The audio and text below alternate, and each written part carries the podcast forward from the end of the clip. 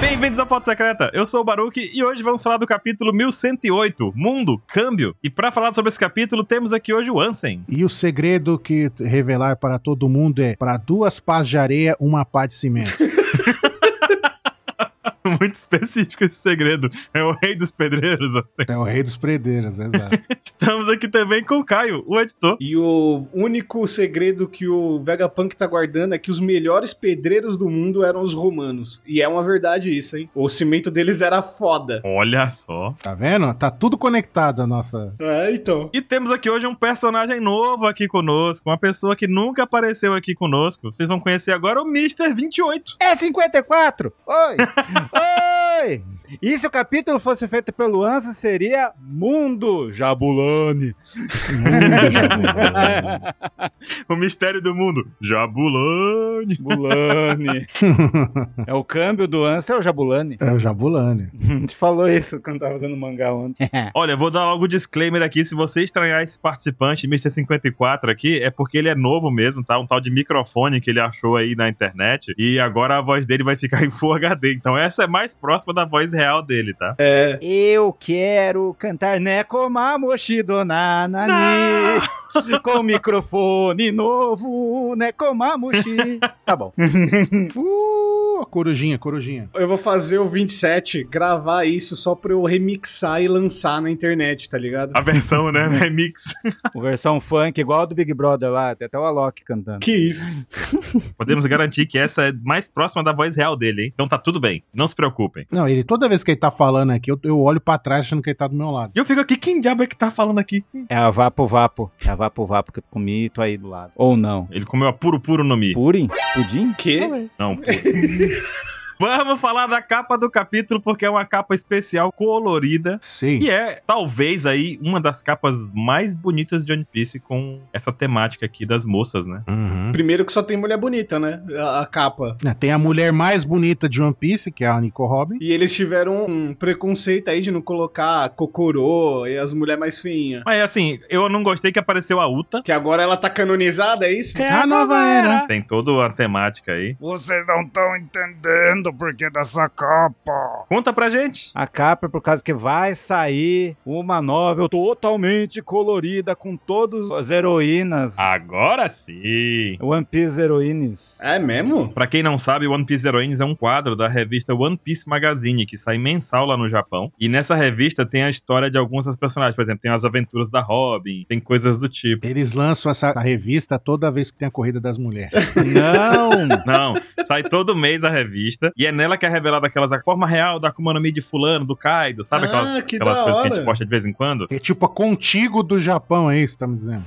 É nessa revista que sai mensal. Só de One Piece, é uma revista inteira. Eu tenho até, acho que, três exemplares aqui que eu comprei. Cara, a qualidade do papel é maravilhoso. É pro Oda não conseguir descansar, né? Os caras dando mais trabalho pro homem. Mas então, ela não é escrita pelo Oda em si, né? Eu Acho que talvez seja revisada aí pelo Oda, mas é, são os editores do Oda que fazem o trabalho pesado. Então, Hum. Ou seja, nada que sai nela é canon. é nessa revista que saiu também é, sobre um desenho que tem o Zunisha grandão, com as dimensões de Zunisha, o tamanho dele e tal. Tem muita coisa legal nessa revista toda semana. A qualidade da revista é excepcional. E essa questão das heroínas é só em texto, né, 27? É uma novel, na verdade. Ah, é texto. Cara, é, não é tipo assim, é texto, daí tem um desenho, Tem uma artezinha, né? uma artezinha lá. Daí tá falando que vai ser totalmente col- colorido. Cara, não, não sei. Vão fazer um mangá, um painel, várias fo- páginas? Não, não tô entendendo. Pode ser igual Hunter x Hunter, né? Um desenho e um textão. Um desenho e um textão.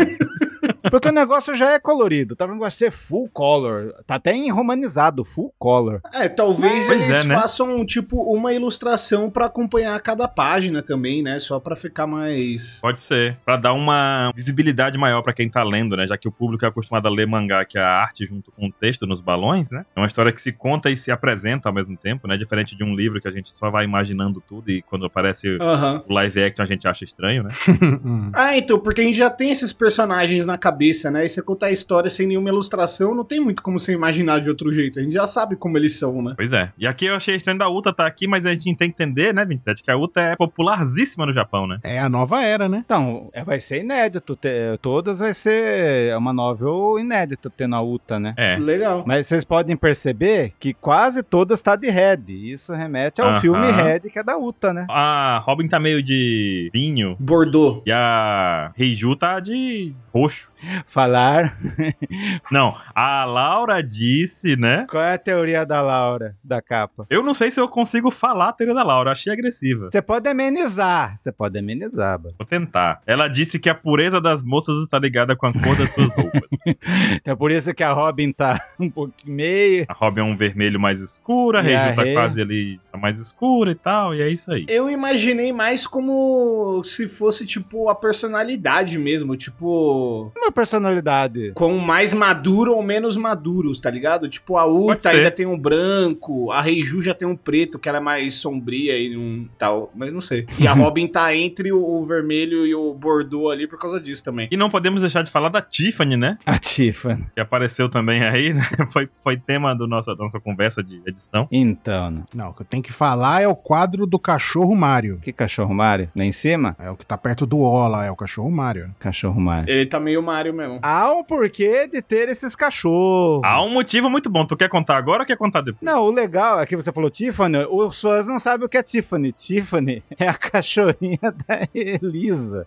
E quando eu tava editando, eu preciso mostrar a Tiffany igualzinha. Daí mostrou aí que a Tiffany é um cachorro vegapunk, que ele fica com a língua de fora aí, ó. É, é esse cachorro. E é tipo o Chewbacca, só que na versão é, sem ser um cara vestido com a roupa dentro, sabe? E o pessoal tava falando que o cachorro é um York, né? Além disso, é um Yorkshire. É. Eu reparei numa coisa meio bizarra que eu não soube explicar muito bem. O Oda tá usando IA pra fazer a capa porque os pés daquele cachorrão gigante não aparecem atrás do sofá. Às vezes ele tá de pezinho. Ah, é os editor. Tá num banco, né? Tá bom. Você viu aqui atrás, o Baruque, que na- do lado da cabeça da boa Hancock tem uma lata de Monster de manga ali, ó. Nossa, eu vi muito isso. Melhor monstro que tem, né? E esse cachorro que tá em cima da Nami tá morto, por isso que ele tá com o xizinho nos olhos? Do quadro, você tá falando? É, é. Meu Deus, é verdade que. que- Tá vendo? Ele tá com o xizinho nos olhos, mano. Nossa, isso é um foreshadow 27. Não, sabe por que, que ele tá com o olhinho morto ali? Porque ele viu a Robin e morreu do coração de tanta beleza. É um foreshadow 27, ó. Um cachorro morto. Aí é o quadrinho do Oda de cachorro. E ele já sabe, nesse capítulo nós vamos a um negócio que cachorros vão ser importantes pra obra. É, o Oda, ele pensa em tudo. Oda é gênio. Não, e outra coisa, vocês falaram de Tiffany, eu achei que vocês estavam falando da cor da parede aqui, porque essa cor é uma cor que se chama Tiffany. É sério isso? Por causa daquela marca de joias, é? É uma marca que tem essa Rapaz. cor conhecidíssima e o nome do Pantone dela é Tiffany, da parede do fundo. Ou da gênio, não tem como. Como diria o ratinho, Rapaz! Mas, Baruque, onde que elas estão comemorando aí, bebendo e tendo essas latinhas lá atrás? Onde tem um lugar parecido com esse? na Jolly Roger Burger, a nossa patrocinadora aqui especial, hamburgueria temática pra quem é fã de animes, mangás e principalmente pra quem é fã de One Piece. Um Ambiente novo, tudo renovado. Eu não sei ainda se tem cartazes por lá. Se você for lá recentemente e tiver cartazes na parede, encontrar o do 27, tira uma foto, manda no Instagram do 27, é isso. Aú, mas não tem mais. Aú. Ainda não tem. Mas pode ser que eles vão colocar de novo. Eu vi. E se eles fizer o cardápio, a parte de trás ser um cartaz de procurado, hein? Coisa procurada. Talvez. Verdade. Talvez. Fica a sugestão aí. Link na descrição, vocês podem acessar o Instagram deles, seguir direitinho, agendar, visita lá se for com um grupo muito grande. E é isso, manda foto pra gente, fala como foi a experiência por lá, que a gente gosta muito de saber. E estaremos por lá assim que possível. Grupo todo, já pensou que loucura? Sim, é isso.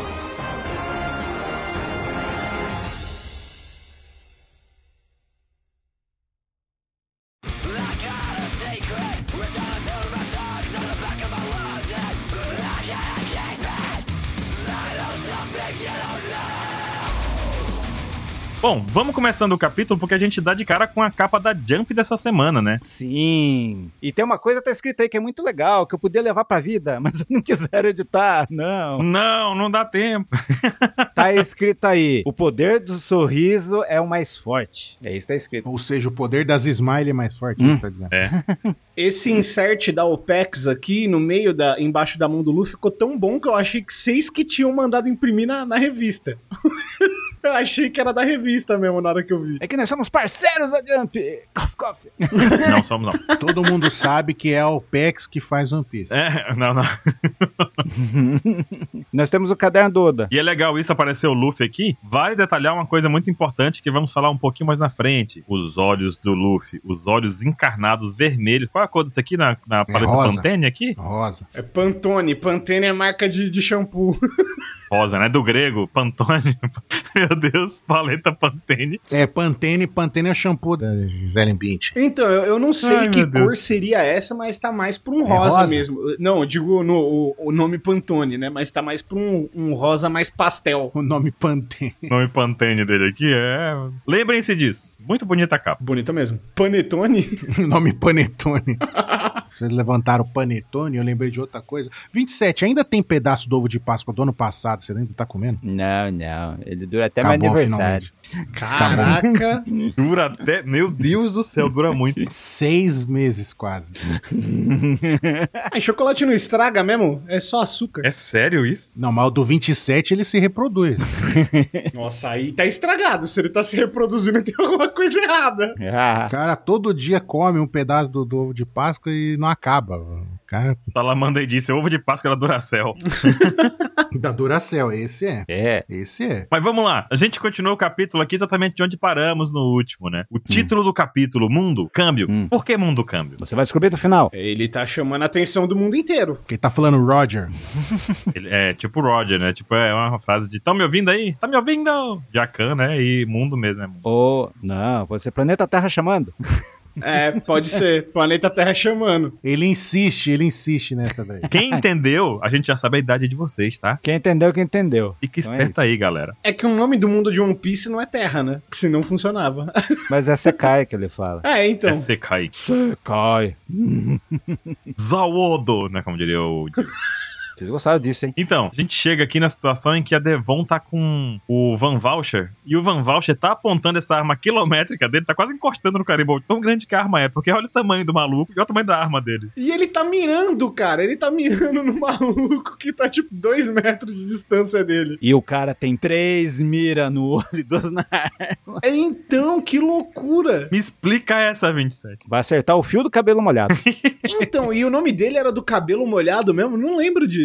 Ô, É, do cabelo encebado. Cabelo encebado. É o do cabelo molhado e o irmão dele, que tinha um lagarto na cabeça, era um negócio com lagarto. Nossa, eu nem lembrava que esse cara tinha irmão. Mas ele é o Coribou. O problema é que Caribou, o nome Caribou, é tipo, é um alce gigantesco lá nos Estados Unidos ou Canadá, né? Mas até agora o Caribou não deu. ne- Eu ainda espero o Caribou dar um golpe. Pra mim, Caribou só me lembra de Yu-Gi-Oh! Não deu nenhuma chifrada, né? É.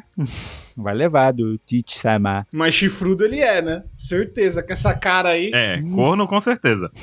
Mas aí ele fala assim: não, não, espera aí só um minutinho, eu tenho uma coisa muito importante que vocês não sabem, mas eu sei porque eu sou um cara muito inteligente e influente nesse mundo, não sei o Uhum. quê. Hum. Isaz, Isaz. É. Zaz, zaz. Hum. E o Van Voucher com a sua cara. Nossa, o Van Voucher é uma pessoa tão, ah, tão enérgica, tão motivada, a cara dele. Ele devia ser o imediato. Cara, pra mim ele é o imediato. Ele é o cara que tem mais feitos da história do Bando Baba Negra, que a gente já viu. Ele vai enfrentar o Sandy, então? Olha. E se parar pra pensar, é comum que um sniper seja mais calmo, né? Mais, mais impassível, assim. É o cara que fica, fica verdade. sempre num estado de calma, né? Porque o cara tem que atirar com precisão, né? É verdade. Tem até aquele negócio de sniper ter treino de respiração, né? Sim. Pra poder não tremer na hora, o cara tem que prender a respiração, pipipi. Ou fazer igual no Metal Gear, tomar diazepam pra acalmar a mão e atirar. Nossa senhora. Caramba, Metal Gear dando aula. E eu não tô inventando, tem isso mesmo. Meu irmão, se eu tomo um Meu Deus. diazepam é cama, na hora. É caminha, dormir.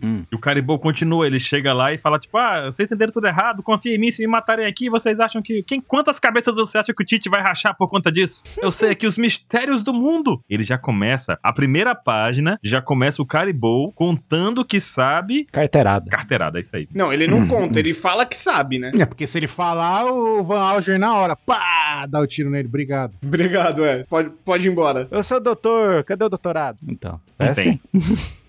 E aí, virando a página aqui, a gente continua com ele falando: Eu tenho um comportamento importante, ninguém mais tem tudo isso aqui que eu tenho, porque eu sou uma pessoa que tem privilégios, não sei o quê. É o Kiko da bola. E a gente vê a mente do Caribou pensando. As duas armas ancestrais, que isso aqui, pra quem não sabe, Hum. é uma forma do Oda lembrar as pessoas que esqueceram, porque já estão ficando muito velhas, entendeu? Esperando esses mistérios. Não, a gente não deixa, a gente não deixa esquecer. A gente fala o caribou todo o capítulo. A gente fala a verdade. É, mas quantos anos tem que o Caribou apareceu mesmo, né? Da última vez. 13 anos. E tipo, quanto tempo ele tá dentro do barco? 13 anos. Então, 13 anos que ele tá dentro do barco do, do bando.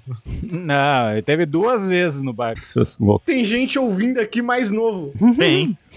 Não, mas desde que ele entrou no barco a primeira vez, ele não saiu mais. Ele só tá mudando ali. O Zoro até agradeceu. Valeu aí por alimentar o E vaza. Vaza, deixou o cara sobreviver pra quê? Pra virar inimigo, né? 13 anos é muito tempo, cara. E aí ele fala, né, que tem as duas armas ancestrais. Hum. E aí ele comenta sobre Poseidon, que é a princesa Shirahoshi, da Ilha dos Tritões, e Pluton, que está adormecida no subsolo de Wano. E as únicas pessoas que sabem dos preparadeiros são o Chapéu de Palha e eu. Que xixixixi. Euzinho, esse mau caráter ainda. Euzinho. E aqui surge a minha primeira grande teoria de hoje. Hum. Vamos lá, analisando.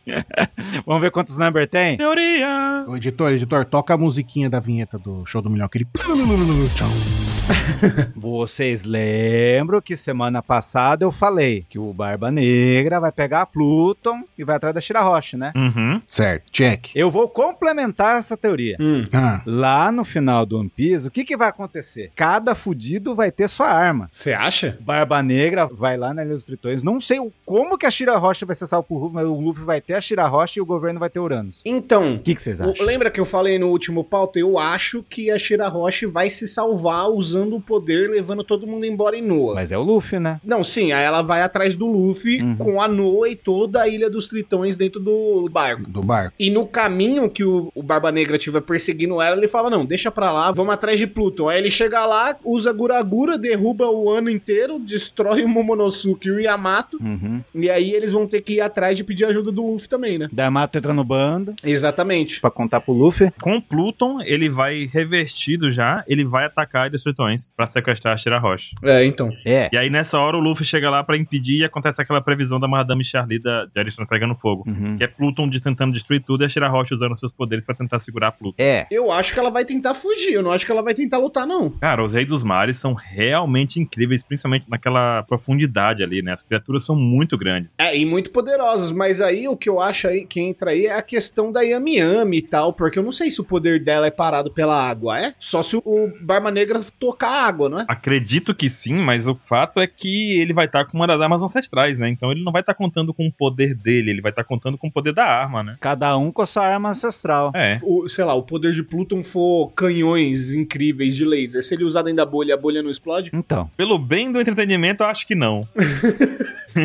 Pelo É. bem do entretenimento é foda. Eu espero que não. Tem uma bolha especial, alguma coisa muito louca. A Pluton, na verdade, é a estrela da morte, vocês não estão ligados. Então, na minha cabeça, quem é mais estrela da morte é Uranus, né? Uranus, né? Urano seria a estrela da morte total. Que seria talvez o planeta que o Enel tá, né? A Lua. Uma das luas, né? Talvez. É, porque se parar pra pensar aí, Pluton, o rei das profundezas, né? Poseidon Exato. é o rei do mar e Uranus é o rei do céu, né? Exatamente. Um palavrão em inglês. Your Annals. É, opa. É verdade. E aí o Caribou fica todo felizinho falando, né? Eu tenho informações, com certeza ele vai ficar muito satisfeito comigo. Me levem. Titi Samar. me Levem, por favor. E a cara do Van Valsten, da Catarina Devon, cara, eu achei uma cara de desprezo tão grande. que Eu fiquei com pena do Caribou por meio segundo. A Catarina Devon tá na cara assim, patético. Né? Patético. E o Van Alger tá falando: se a Catarina der um passo pro lado, eu dou headshot.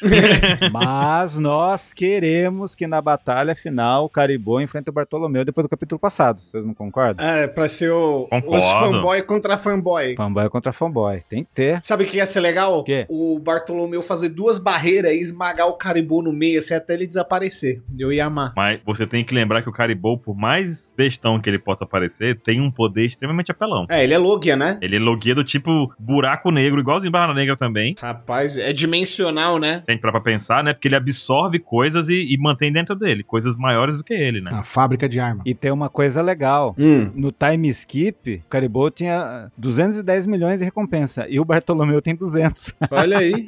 Nossa senhora. pra você ver que o Oda já fez a rivalidade deles. Eu achei louco isso. Guerra de fanboy. Guerra de fanboy. Eu compro essa. Comprou? Eu compro, só não compro esse personagem caribou, porque, mano, não dá pra mim, cara. Ele é legal. Bichinho, meio da floresta. No meio da floresta. Tá prontinho pra Me dá morrer ajuda. ali, né? Inclusive, tá ligado? Tá. Até de joelhinho ele já tá. Tá prestes a tomar um headshot. É, passando aqui pra página 5, a gente já volta lá pra costa de Egghead e tá, mano, uma destruição que, meu amigo, os gigantes, quando eles entraram aqui, eles só abriram um caminho pra dar tempo dos pacifistas destruir mais, né? E o cara tá aqui, afastem-se da costa, temos que parar de atacar os pacifistas. Tipo, tem que parar? Não, não entendi muito bem isso. Sabe por quê? Porque cada pacifista desse é falado aqui nessa página sobre os Bubble Shields, né? Sim. E o Bubble Shield, ele é poderosíssimo. Isso aqui também deve estar falando sobre a questão de, de finanças aqui, né? Porque Ah, é. cada pacifista tem um custo financeiro muito alto pra Marinha. E a Marinha tá destruindo o próprio investimento da Marinha mesmo. É, tanto os barcos quanto os robôs, né? Porque eles fizeram tudo, né? Exato. Independente do que aconteça, a Marinha tá perdendo aqui. Cara, eu tomei um susto quando eu vi esse Bubble Shield, porque na hora que eu vi, eu falei, que isso? Ele usou a patinha? Eu já tava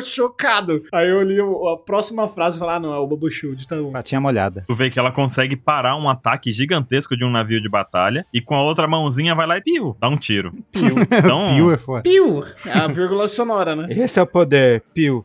Se a gente parar pra pensar muito friamente aqui, aquele momento Dragon Ball de One Piece, em que as escalas de poder já não fazem mais sentido, sabe? Porque se a Marinha colocar um PX desse aqui, desse pacifista modelo novo aqui, no West Blue, Com uma cópia. ela acabaria com todos que estavam lá. Ah, então. Todos os inimigos, qualquer um. E desde quando a Marinha se importa com o Shibu? Então, mas o que eu acho não é nem isso. Eu acho que eles estão fazendo um plano de dominação, porque quando eles tiverem o suficiente, eles colocam um desse em cada país, mano. E se não tiver um cara muito forte pra ir derrotar esse bicho, não tem o que fazer, tá ligado? Cara, um desse pro West Blue inteiro, Arlong, já era, sabe? Um bicho desse é muito poderoso, talvez tão forte quanto um Chichibukai, Não, ele é tão forte quanto o Shichibukai. não é? Isso seria os serafins, né? Não, os Shi- serafins são mais fortes que o Shichibukai. O Barba Negra falou, opa, melhor se afastar um pouquinho aqui, porque esse bicho aqui não é tão, né? É, exato. O Barba Negra falou, ei, caralho. É, o Serafim é tipo a evolução, né? É pra substituir o Chichibukai mesmo, pra ser melhor, né? É. Os serafins é quase pra poder a Marinha criar coragem e tentar peitar os Yoko, quase. Agora, pensa assim, cada país tem seu próprio Serafim comandando 10 PX. Quem que vai derrotar Porra. a- a força do governo? Aí Ninguém. o governo podia até diluir a marinha, mano. Pra você ter uma ideia, tipo, eles não iam precisar mais de humanos pra lutar. E essa página aqui também fala um pouco sobre isso, né? Do poder da Marinha se voltando contra ela mesma e Sim. o quanto isso, o quanto os PX são poderosos, né? É muito interessante. E eles falam, né, de sentir na própria pele o poder devastador dessa arma, né? Porque, meu amigo, só essa pose do, do Kumakopi aqui com a mãozinha pra frente já deixa todo mundo tremendo na base. É verdade. Todo mundo fica dando uma tremidinha mesmo. Fácil. Piu, piu. O mão continua aqui porque a gente vai ver agora, 27. Quem vai ver? Quer falar um pouquinho dos cães do governo? Dos vice-almirante.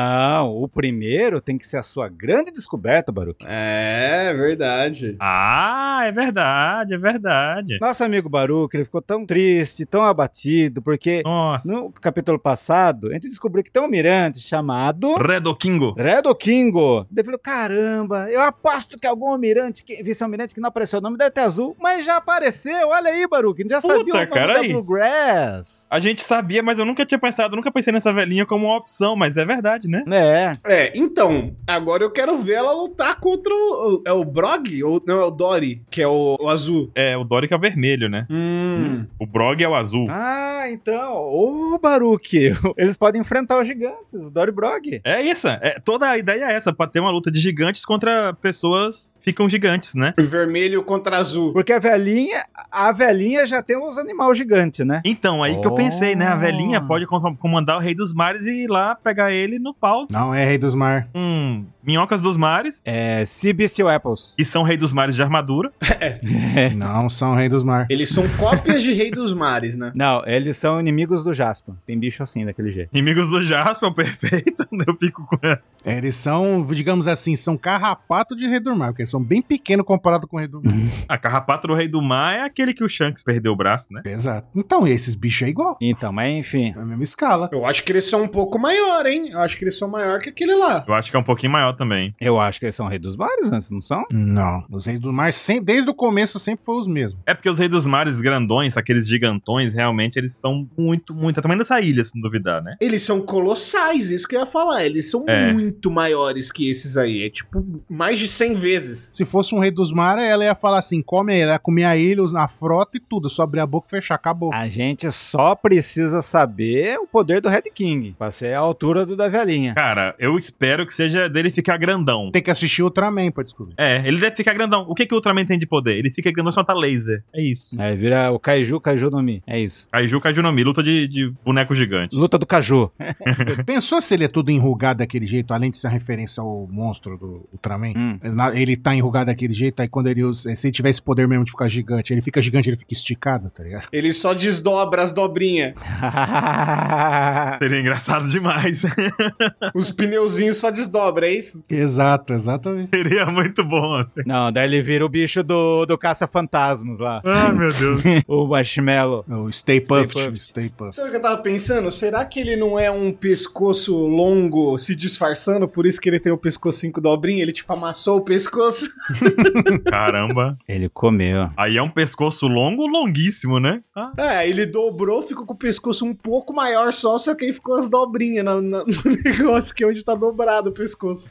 Ó, eu vou passar uma visão geral dessa página aqui antes do 27 soltar uma muito boa. Cara, ah, tá bom, falei. A ideia dessa página aqui é os almirantes comentando sobre o que tá acontecendo aqui na ilha, seguindo a página anterior, né? É, eles estão perdendo, mesmo se eles ganhassem, eles estão perdendo, porque tudo é da marinha, é uma luta da marinha contra a marinha, né? É, não tem vencedor, todo mundo perdedor aqui. É isso. É, e o vice-almirante Howard fala assim: putz, já aconteceu de alguém parar um, um Buster Call, porque vai dar merda aqui, né? A gente tá meio É. que numa situação difícil aqui, né? Não, e mesmo assim, imagina você ter que ligar pro seu chefe e falar: chefe, deu ruim no Buster Call, tem como você cancelar? E uma das coisas do Buster Call é um comando sem volta, né? Imagina a notícia que seria o Morgans. O Buster Call arregou. Oh, nossa, é verdade. Não, imagina, Marinha vai para Egghead matar o maior cientista do mundo e é impedida pelo Ion Cole e o bando dos piratas gigantes, tá ligado? Mano, Caramba. caraca, esse jornal, moleque, eu acho que a Maquino larga o bebê no chão se ela vê isso. Ela vê o jornal, ela solta o bebê e fala, meu Deus, moleque. Larga o bebê no chão. O menino sai andando, tu acha que ela larga? O menino sai, sai Ah. Tá correndo depois dessa. Que isso, cara. Não, ele fala, mãe, eu vou ser pirata agora. É,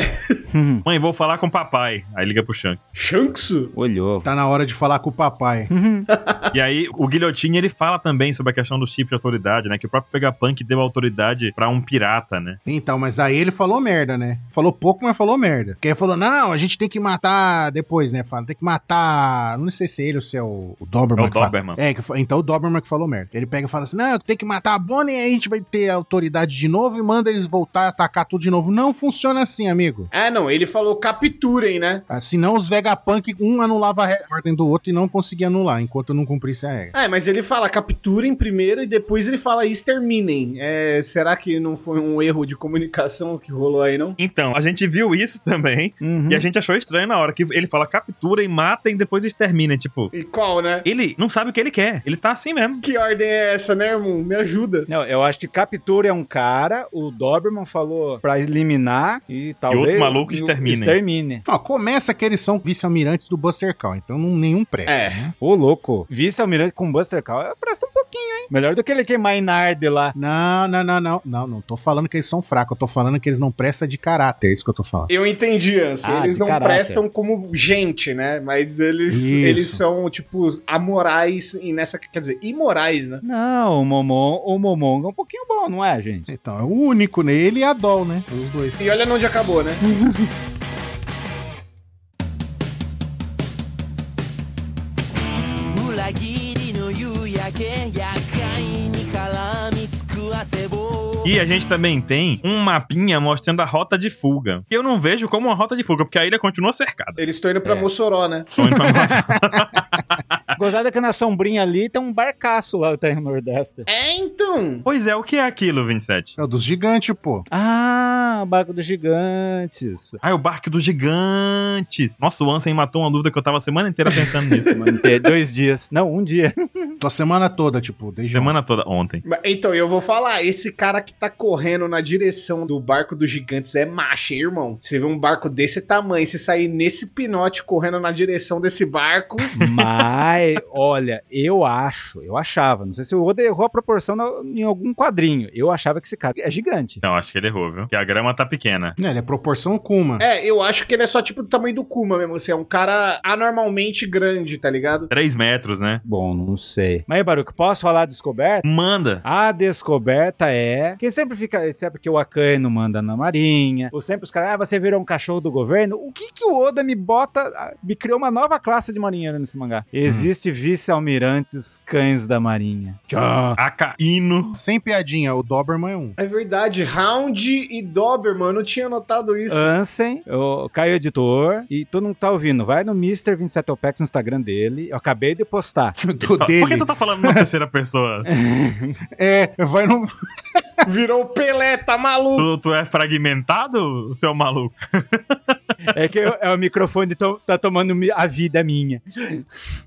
É o pupilo dele, o 27, que já que ele é o 54. A gente pode perceber que Hound, Doberman, Dalmatian, cara, Uhum. É verdade. Caninos. Toza, Ponsky, Hound, Doll, todos são cachorros. Olha. Então tem uma classe de E o acaíno? Hino é o quê? cachorro. Cachorro. Será que são vice-almirantes chegados do Akaino? Treinados por Akaino? Não, tirando a Dó, né? Treinados por acaíno. Eu acho que é os mais obedientes, né? Os É. Obedientes a qualquer ordem ganham os títulos de, de cães, né? Uhum. Caraca, que doideira. É tipo literalmente o cão do exército do Fullmetal Alchemist, né? Pois é. É, Exato. é isso que eu pensei. Por isso que eu falei do cão do exército aí. É o cão, cão do governo, né? Uns adendos. Bluegrass, a vice-almirante, é uma música e bluegrass também é um tipo de cavalo e por isso é que ela monta E também é um tipo de bebida, né? Check. Isso. no- nos bichos, né? Mas existem cachorros que têm, raças de cachorro que tem blue e tem red. Poderia afirmar isso? Não, não posso, mas fica a dica. Mas. e tem aí fora do padrão, né? Tem um guilhotina. Aí que tá. Quando eu fui pesquisar os vice-almirantes, eu vi o cara, mas o que, que o guillotine é? Mas lembrando que tem um outro vice-almirante, talvez seja uma outra sacada que o Oda vai ter que a, a gente não sabe, que tem o guillotine e tem um cara lá gigante que era Bastille. Não são da Revolução Francesa. Bastilha. Sim. Exatamente. Revolução Francesa. Era a prisão da França, que quando ela, a- invadiram ela, abriram ela, soltaram todos os presos políticos da França naquela época lá, e que aí começou a Revolução pra valer mesmo. Mas a gente pode imaginar que vai ter uma vice-almirante eh, Josefina, uma coisa assim, né? Jo- É, olha aí. E seriam talvez os que estão meio temas, não são cães do governo, mas estão prontos pra revolução? Olha, podia ser uma parada mais tipo Robespierre, né? Tipo uma galera mais esse lado revolucionário. Mas o Bastille apanhou do sabo, né? Mas quem não apanhou pro sábado até agora? O Imusama. Inclusive, falando disso, quando eu vi a página aqui, que eu vi aquela. a- na página 5 tem aquela sombra nas explosões, eu falei, ih, caralho, o Gorosei virou o bicho e já tá mostrando a bunda pro Musama de novo. não, ainda não. De longe. ah, agora que eu vi aqui, 27, agora que eu vi. O Doberman, Doberman, Tosa. aí o Toza, Tem o Dalmatian. o Dalmatia, Hum. o Punsky. Tomate, Então, a gente nunca tinha pensado nisso assim naquele tempo, só tinha ele, né? O especial. Só tinha ele e o Doberman. É. E o Round, né? Uhum. E outra, digo mais, qual era o chapéu do Garp na- no passado? Cachorro também. Era um cachorro, era um. Aquele que tem a- a- o barrilzinho de, de cachaça do gelo lá, eu não lembro. É São Bernardo, não é? E ele deixou de usar, né? É verdade. é. O Garp deixou. Uhum. Mas o Garp desde a vida inteira, né? Não segue muita ordem. Mas enfim. E voltando pra página 7, que você falou que o cara era gigante, ou 27, Ah. não tem como, né? Que ele foi amassado igual uma mosca pelo machado. Mas ele poderia ser um gigante mesmo assim. Então, mas ele é muito pequeno. Não, mas ele é tamanho do Kuma, pô. Ele parece maior que o Frank, né? Ele é um gigante muito pequeno, é verdade. Mas ele é maior que o Frank, gente. Não, mas ele ainda é pequeno pro gigante, entendeu? O Kuma é gigante perto dos Mugiwara, pô. Eu acredito que ele pode ser um híbrido, tipo, de gigante. mas não ser um completo. Então ele é o primo da Big Mom, então. Mas lembra do que aconteceu com o Soap lá, do God Soap, em que o gigante segurou o Soap com a mão. Hum. O God Soap com as mãos, entendeu? Esse é o tamanho de um gigante, que segura pelo bracinho. Vira um boneco o gigante. E depois a gente vai ver, tipo, o Kuma. O Kuma mesmo, perto do gigante, ele parece uma criança, mano. Ele é carregado no, no bracinho, mas tá mais pra frente. Uhum. Esse chá da terra, que que é isso? Chá da terra que eu conheço é outra coisa, viu? Então. o Thos, ele tem um ego alto pra começo de conversa, né? Sim. Ele chega e fala assim: vou dar uma técnica secreta. Ó, já chega nome que te- de tosa, é nome de tosa é coisa de cachorro, né? Banho e tosa. É, mãe e tosa, né? Que é Já cortar o cachorro, né? Não cortar o cachorro, maluco, cortar o cabelo. Não, o pelo do cachorro.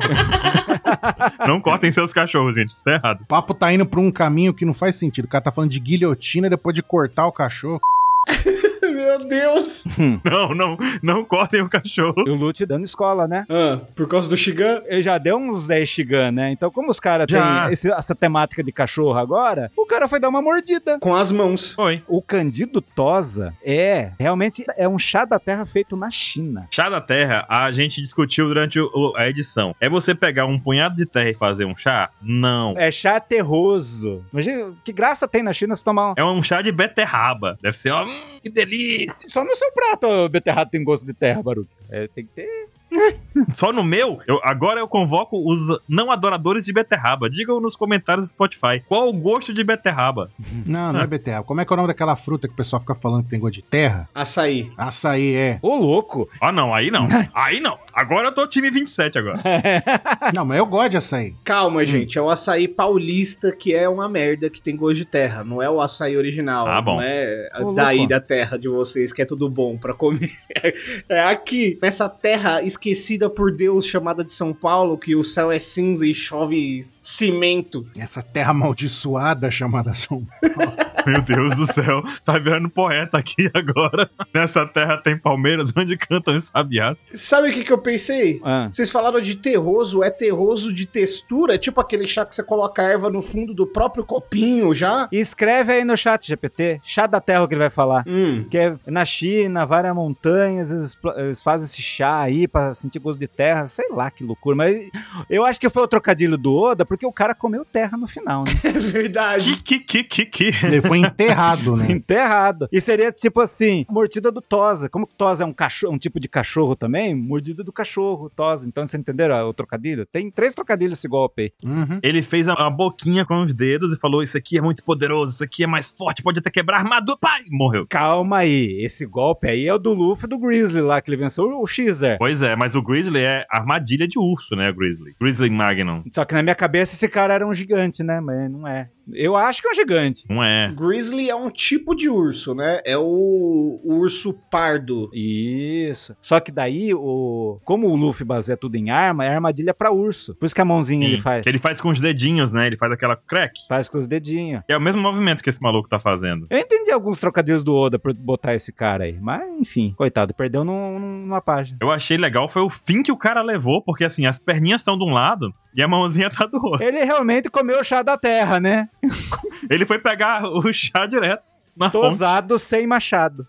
Pra pôr a pá de cal no debate se o cara é gigante ou não. Olha o, cas- per- o tamanho das pernas do cara e o tamanho das pernas do Kuma. Eles teriam equivalente de tamanho. Uhum. É, eu acho que sim. Não, olha o tamanho da mão do maluco e o tamanho da mão do gigante. Ah, mas às vezes ele é um esquisito, né? Esse maluco aí, tem uns caras que tem as mãos grandes, mas é No tipo. mínimo é o tamanho da Big Mom, esse cara. Ele foi esmagado e dá pra você ver os dedos. O cara é tipo o tamanho de dois dedos do gigante, maluco. É, mas vê aquela ideia da proporção. É como se o mano grande fosse um action figure pro gigante. É verdade, exatamente. O Sop é pego pelos dois braços com a ponta dos dedos, lá com, com os dedinhos aqui agarrado nos bracinhos do Sop. É grande demais, cara. A gente tá comentando muito sobre a régua do Oda, né? Que a gente já falou que não dá É. pra acreditar na Existe. régua do Oda, que ele é maluco. Mas eu gostei que o cara foi apresentado, usou seu golpe poderosíssimo, destruidor de armaduras, É, e foi derrotado em um único quadro. E falou pra cacete, mas eu acho que o Oda fez isso muito pra, tipo, falar: se liga, esse cara aqui, você acha forte pra cacete, tomou uma só. O gigante nem usou hack, a mãozinha dele tá normal. Ele só toma. É um dia comum pro gigante. Ó, a Big Mom tem 8,80 de altura e o Mano. Kaido tem 7,10. Não são gigantes. O Kuma tem quanto? Eu acho que esse cara tem o tamanho do Kaido, da Big Mom. não? Não? Pode ser. Aí eu concordo. Qual que é o tamanho do Kuma? Umas que são 3 metros. Nossa, o Kuma é meio Kaido, então, rapaz. Uhum. Mano, o Kaido é muito grande. O Kuma tem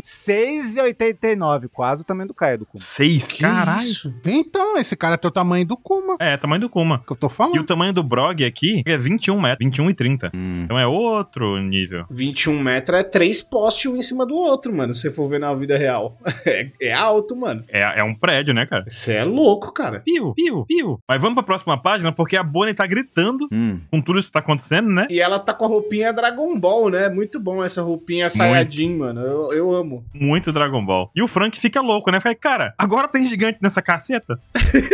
É. Mano, apareceu um Gorosei, um almirante, e agora tem gigante, tá ligado? Que rolê é esse? Tá ligado aquele meme do que rolê é esse, Kleber? E lembrando que o Frank não conhece os gigantes, né? Não conhece. Exato. Uhum. É verdade, ele entrou depois. E agora, tipo, surgiu o gigante, eu tô tentando fugir e tá, aparece mais um inimigo. Porque assim, ele acabou de ver um cara sendo esmagado por um machado gigante. O Machado é maior que ele. E possivelmente não tinha nem fio o machado, sabe? Então gasto que. É, então, ele bateu de lado, se liga, que nem uma raquete Ele bateu esma- de lado. esmagar é, inseto, tá ligado? Tosou. Ele bateu com o chinelo no maluco. Uma barata. Uma chinelada. Se for o chinelo do Luffy, pode ser, hein, mano. Uhum. O 27 falou que ele não conhece o Frank, né? E o próprio Brog ele fala, né? Nós conferimos os cartazes de procurados pra garantir que a gente vai reconhecer os novos membros dos Mugiwaras, né? Uhum. É, porque imagina, se aí? eles só tão batendo com um machado em qualquer louco que aparece. Passa o Sop, Pois é, né? Ele sabe que Mar- se a Marinha mal e tá seguindo um cara, então o cara é do meu lado. Isso que Foi a lógica do gigante, né? É verdade. Mas daí, por que, que eles não reconhecem o Frank? Porque o cartaz novo de procurado do Frank é o Sunny. É verdade. Mas lá no capítulo 613, quando mostra lá os chapéus de palha estão todos vivos, que mostra no Conversas do Mundo. No Conversas do Mundo, quando aparece isso, aparece a imagem do Frank normal. O cartaz do Frank era normal. Você não tá entendendo. Os gigantes são fãs de One Piece Netflix, são novos. Então ele deu o último cartaz. Então, é isso que eu pensei. Eles só viram os cartazes agora. Ele só viu agora, porque os caras estavam numa ilha deserta. Demoraram dois anos pra ver os cartazes. Eles viram. "Ah, Cadê os últimos? Ah, beleza, fechou. É isso aí. Valeu, falou. É que isso não importa muito pro Morgans, né? Que o cara tem entrega mundial instantânea. É sinistro. O poder dele é maior que o do cara que teleporta lá. Então fica essa dúvida, mas assim, dá pra entender que foi uma zoeira com o Sunny. Talvez o Oda responda isso no SBS. Por que, que o- eles não viram? Ah, porque lá onde eles estavam, o jornal. Eles nunca- não sabem ler. Nunca Uhum. pegaram um jornal, sabe? Sei lá, alguma coisa bizarra do tipo, o Oda possa inventar. A letra é muito pequena, né? Ah, é, pronto, eles são míopes. O jornal na ponta do dedo, tá ligado? Ele, mano, como que eu vou ler isso? A letra é muito pequena pra ler. Cara, é real isso? Tu resolveu o mistério pro Oda, filho da mãe, Hum. trabalhando pro Oda escondido. É, porque imagina, quantas gaivota ia ter que vir pra trazer um jornal do tamanho de um gigante? É verdade? Como é que o cara lê um papel assim, daquele tipo bula de remédio, reversão menor ainda, né? Tem que ter uma lupa gigante. Eles são os olhos de Falcão. Puta merda, matou a questão. Os caras tiveram que ver o cartaz do tamanho de um grão de arroz. Quer dizer que os gigantes não são o Baruque em Mossoró com óculos. É, Não. mas eles vieram do Nordeste, como diz o- a última página. É, você tá indo pro Nordeste. é, tem que ir pra Nordeste. O bafo fica em Nordeste. Aí, ó, tudo se liga. E eles contam que vieram buscar os chapéus de palha, né? Aham. Vão levar todo mundo pra Mossoró. E aí vem uma fala polêmica. Tem dupla camada essa fala aí, Baruque. Fala a sua que eu falo a minha. Tripla camada. Pra mim é dupla. A dupla camada que, tipo assim, pra reforçar a capa do- dos cachorros é a marinha. O Oda, depois de mil anos, bota um au do Frank aí. Pior que ele botou um au mesmo, gente. É um au mesmo, não é, não é a gente inventando, não. Au! é o au do Frank. Uhum. É o au do Frank, todo mundo conhece. Saudades.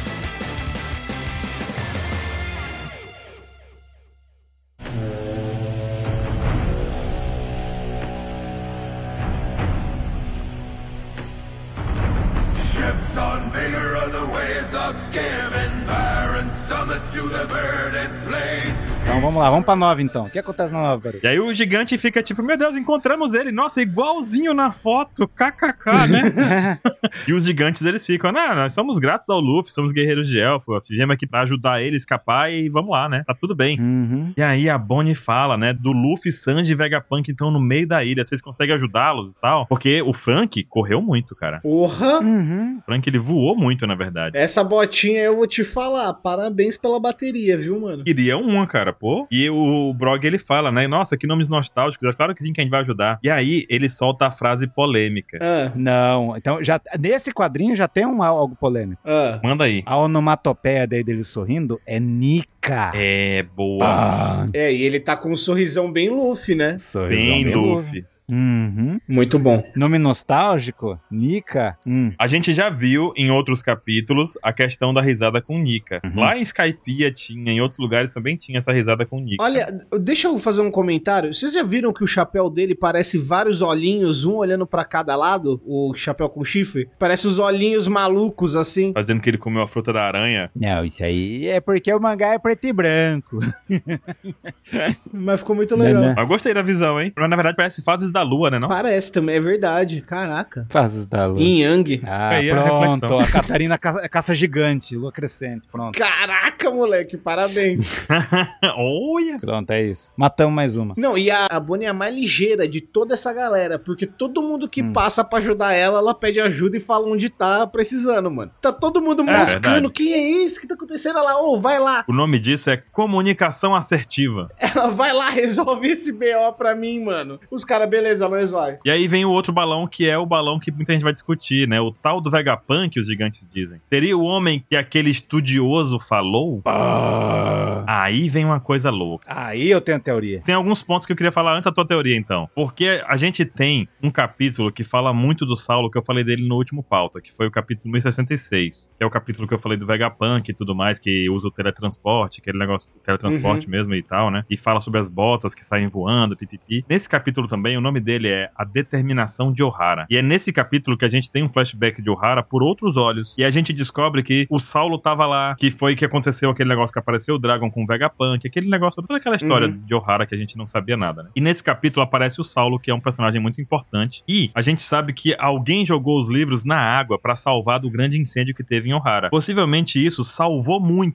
Alguém. Todos os estudiosos jogaram como alguém. É, eles falam, né, que foram estudiosos. Não, alguém, al- algumas pessoas, né, jogaram. Uhum. E o Saulo tava lá. É, esse cara, eles preferiram morrer lá, vários jogando, do que fugir. Claro, mas eu digo assim, o gigante, o estudioso, talvez seja o Saulo, Sim. porque ele com certeza deve ter salvo diversos mais livros do que um humano normal, entendeu? Sim, ele deve ter ficado lá lendo o que sobreviveu, né? O, o legado de Ohara, né? Daí junta isso com o homem da cicatriz de fogo, né? Uhum. Talvez O o, estudioso Scooper-Gaban. seja a mesma pessoa que seja o Scooper. Não. O Scooper Gabon.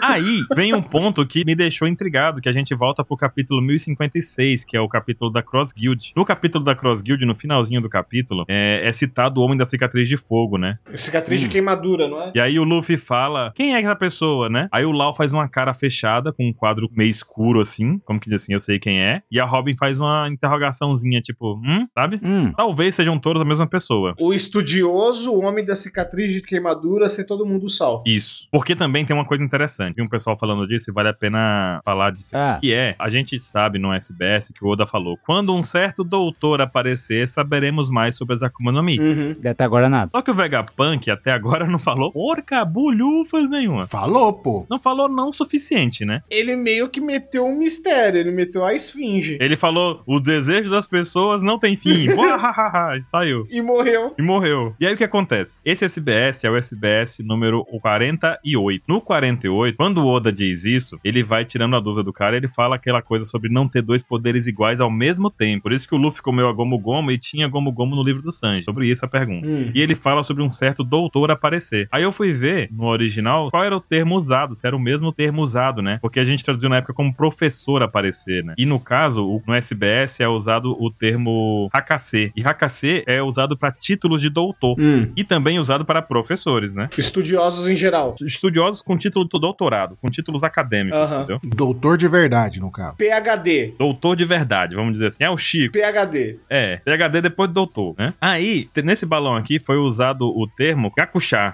Gakushá entra como estudioso mesmo, pessoa que estuda, mas não necessariamente tem uma formação acadêmica pra isso, entendeu? Ele é só um estudioso. Então, são termos diferentes. Não tem doutorado. Talvez o SBS não tem doutorado. Talvez o SBS se refira mesmo ao Vegapunk, sendo o gatilho para as informações. Então vamos Então carteirar ele, coitado. Então você tá falando que ele é advogado e delegado, é isso? Ah. Exato. Advogado. Não. Então o SBS 48 pode estar falando do Vegapunk real, mas quem vai trazer essas informações pra gente talvez seja essa pessoa de Elbaf que a gente vai encontrar mais pra frente. É, eu tenho minha aposta. Pra mim não é o Saulo, não. Hum. Manda aí. Sabe quem pode ser? É o Scooper Gaban. Não, não é esse, não. Pode ser o pai da Robin! Ai, não sei, tem nada a ver, mano. Nunca falaram dele, aí do nada vai aparecer ele. Cara, espero que não. Ah, então, não tem nada a ver, mano. É tipo colocar um novo personagem. Vou soltar a pergunta pro Spotify. Inclusive, o pai dela é, é o pai do Frank também. Pronto, já. E é, o, e é o personagem que é um pirata com o papagaio que o Oda falou desde o começo. Quantos numbers de potência vocês dão pra essa? Pra qual? Do pai da, da Robin? 10. 10, é, tá Hum. bom. 10 de number 10. ah, é que o Anselmo tava aqui. Quanto mais numbers, ma- menos confiável, tá, gente? Quanto mais number, mais merda. É essa a conta. É, então. É isso. É isso. Todos vocês deram 10? São só 8 anos e deu 10 já. Caraca. Porque eu- é falado lá no Hara que o pai dela estudava e a, e a mãe da Robin seguiu os caminhos dele. É o Dragon, gente. É o Drago. Meu Deus do céu. Scooper Gaban é o pai da Robin, pronto.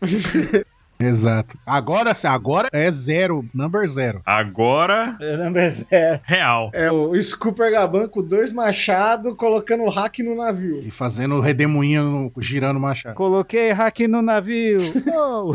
Bom, é o que eu queria dizer que o termo de fato é esse estudioso. Se for um personagem novo, Hum. eu não sei quem é, claro, né? Ah, a chance de ser o Sal é, vai, 90%. É alta. Eu acho que é. Ah. É, porque tem a ver com os gigantes. Ah. Se for o pai da Robin, eu vou achar uma marmelada, como diria o 27 no cast. O próprio Saulo fala assim: ah, não me confunda com aqueles bárbaros de Elbaf. É. Ele se achava mais intelectual, entendeu? E aí os gigantes que são os guerreiros, os bárbaros, tá falando estudioso, então ele tá fazendo essa diferenciação. É, que ele é mais almofadinha. Isso, seria isso. Pra mim faz muito mais sentido ser o Sal, porque, mano, não, não dá, mano. Não, eu quero que seja o Sol também. Eu quero que seja. Porque assim, não dá pra colocar o pai da Robin agora, ninguém nunca falou dele. A gente não viu nem o pai do Luffy, cara. Então, Meu pai é do Frank.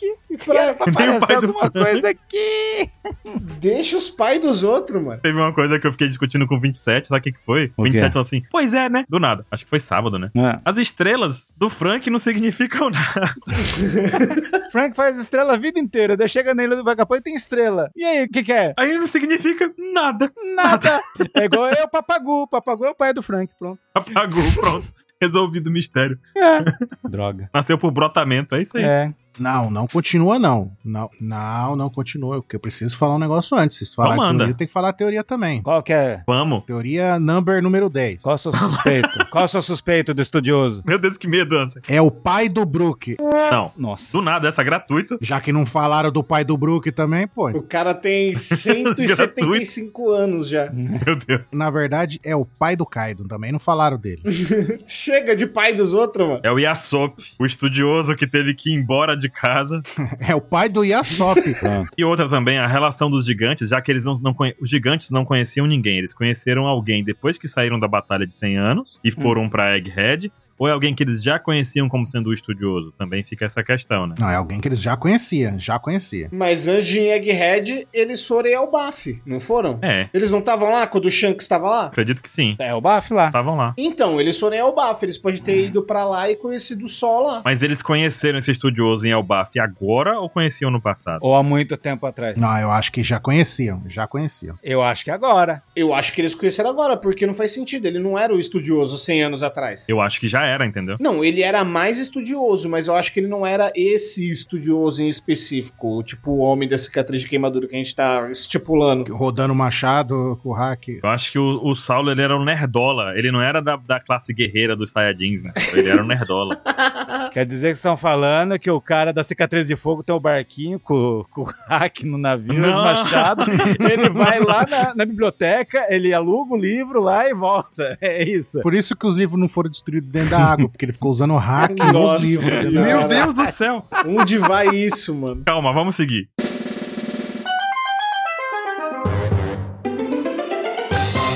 E aí, os dois falam que o, o fogo tá saindo do controle ali e tudo mais. Então ele fala: ó, leva a galera aí, tá derrotada, pro barco que a gente vai na frente. Uhum. E é isso. Aí o Frank até solta aquela: ah, esse aqui então são os gigantes que o Usopp chama de mestre, não sei o quê, né? É, então, e Uhum. o Kuma tá deitado como se ele fosse um nenê de colo gigante, você viu?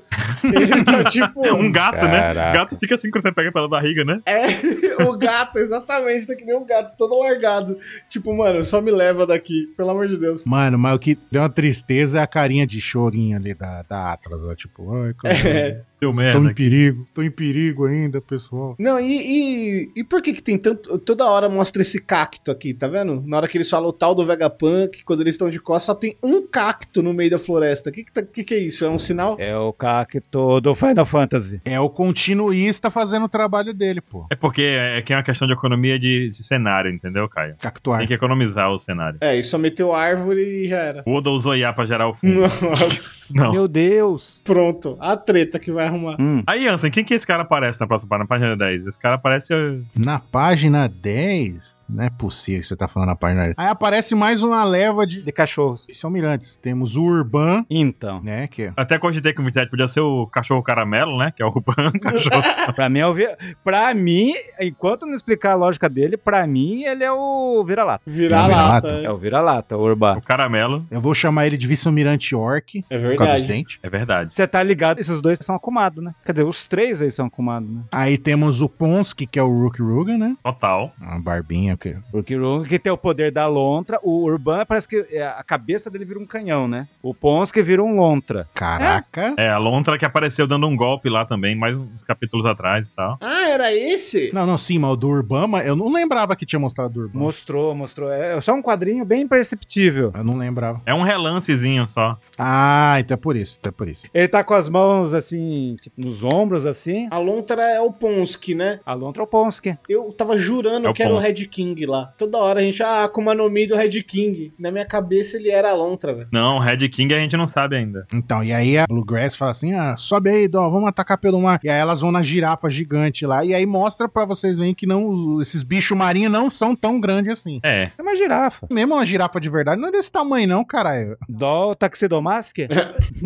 Esse bicho não lembra muito aqueles de, de Inês Lobby? O Sodoma e Gomorra que tinha lá? Sim. Que era o cavalo marinho, né? Você acha que tem o tamanho do Sodoma e Gomorra? Eu acho que o Sodoma e Gomorra era maior, porque levava um monte de gente, né? É. É, mas tem três caras em cima desse bicho aí, né? Mas é o mesmo bicho, talvez, né? Qual que é a altura da Doll? É, tem a véia, que é uma nanzinha, e tem a Dol, que é uma mulher normal. Ah, achei que tinha alguém do lado da, da velha ali, na real. Os Bull Kings, ó, lembraram ali no chat, ó, Stalin. Bull King. Mas ela tá estilosa. Ah, tá estilosa. Tá demais, a Doll ali tá Naruto total na cena, né? É, mano, que salto é esse? Ah, Acabou de tirar a estileza dela, como falou isso. É. E a Blue Glass falou, né? Sobre a força dos gigantes, né? Uhum. Cara, essa página é muito boa. Tem um navio do gigante na costa nordeste. Vamos lá, pegar eles. KKK, porque nós somos maus. Aí a Bluegrass continua lá. Na força dos gigantes varia muito. Você já lutou contra um? Aí a Doll solta É. o spoiler. né?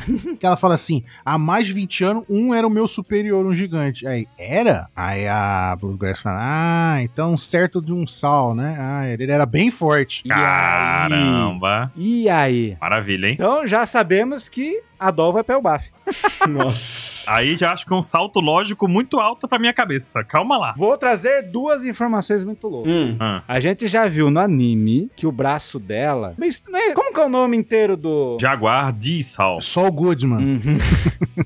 Jaguar. É, o Hum, é a Jaguar criatura, né? de Sol. Eu já achava, antes dela aparecer colorida, porque no preto e branco parece que ela, ela tatuou o braço igual um jaguar. Olha, Ó. será que é uma homenagem? Faz todo sentido, né? Em homenagem ao chefe dela. Uhum. Faz sentido as pintinhas que ela tem, mas são flores, né? Que a gente lembrou na época, ligou ao Akainu, que também tem uma flor, né? É, daí no anime mostrou mais que daí. É, daí o Kanye tá em flor. Mas no- quando tiver um mangá preto e branco, parece que a ta- a tatuagem dela é de jaguar. Pode ser uma referência dupla aí, né? E eu vou trazer uma coisa que explodiu minha cabeça. Hum. Hum. Fala aí o nome do superior dela. Jaguar de Sol. Ah, é? Essa última palavra parece o quê? Sonoramente em português? Saul. Não, como que você falou? Sol. Sol. Sol, gigantes, sol. Sol, Nika, gigantes. O deus deles. O gigante tinha nome de sol o tempo todo. Hum, é verdade. Você entendeu a loucura? Rapaz, aí o Oda tá quebrando a vigésima camada pra poder fazer isso, hein? Sonoramente o nome do sol é sol. Ih, Então você tá falando que o pessoal falou naquela hora lá no, no- na live Hum. que- que a gente gravou. Faz Tava sentido. falando da Bíblia 2, então tava falando de, de, de Saul, então é da Bíblia 2, é isso? por- por É aí. isso. Sonoramente, o so- sol. sol. Só é. De Nika. Então. o- O Lima soltou a braba também ali. Falou que É. doll pode ser down. Hum, Alvorecer. É, não, aí eu já Agora tenho tu que não acredita. discutir. É que o som é mais longe, né? Agora tá tu O sol é muito mais parecido. né? Não, quando você pega o candi, como você pega o candi Hum. dela, É Doro. tem dó de pássaro, meio corvo, e também tem um, um dó de cão selvagem. Então a dó também, ela tá nesse lance dos vice-almirante cães. Só que ela é um selvagem. Dolly é um cachorro, é um cachorro selvagem asiático, o Dolly. O Dom é um candi, Aham. Dol é outro, entendeu? Mas nem sonoramente parece. Sonoramente não, que é Doro, né? É Doro e Down, né? Com A. Tem Down. um som diferente. É, Foi só uma brincadeira, gente. Era pra ser uma piada, calma. Foi tão longe, né? Isso. Aí, ó, outra coisa que eu pensei agora, também não falaram do pai da Dol também. Pai da Dol. É o Akaino. Chega Acai, do né? pai de todo mundo. O Akaino. O Akaino é pai de todo mundo agora. O cara é o Catra. É, todos os cachorros da marinha. A Dol é a mãe da chip do, do Kobe. Aham. Esqueci o nome. Nossa, não, pelo amor de Deus. Se Hibari. bem que ela falou que 20 anos atrás ela já tava na marinha, né? Então será que a Dol tá lá pra uns quarentão já? Então, se a gente voltar lá no capítulo 396, o nome do capítulo, inclusive, é Sal, Hum. a gente tem lá a invasão da marinha em Ohara. Pra Dol estar lá sendo comandada por ele, ela deveria estar lá com o Sal, né? Ou deveria estar lá com a marinha, melhor dizendo, né? Sim. Então, cabe a vocês aí, buscadores. 396, busquem, busquem a Dol nesse capítulo. Busquem conhecimento. Ela deve estar igual o Marco antigamente.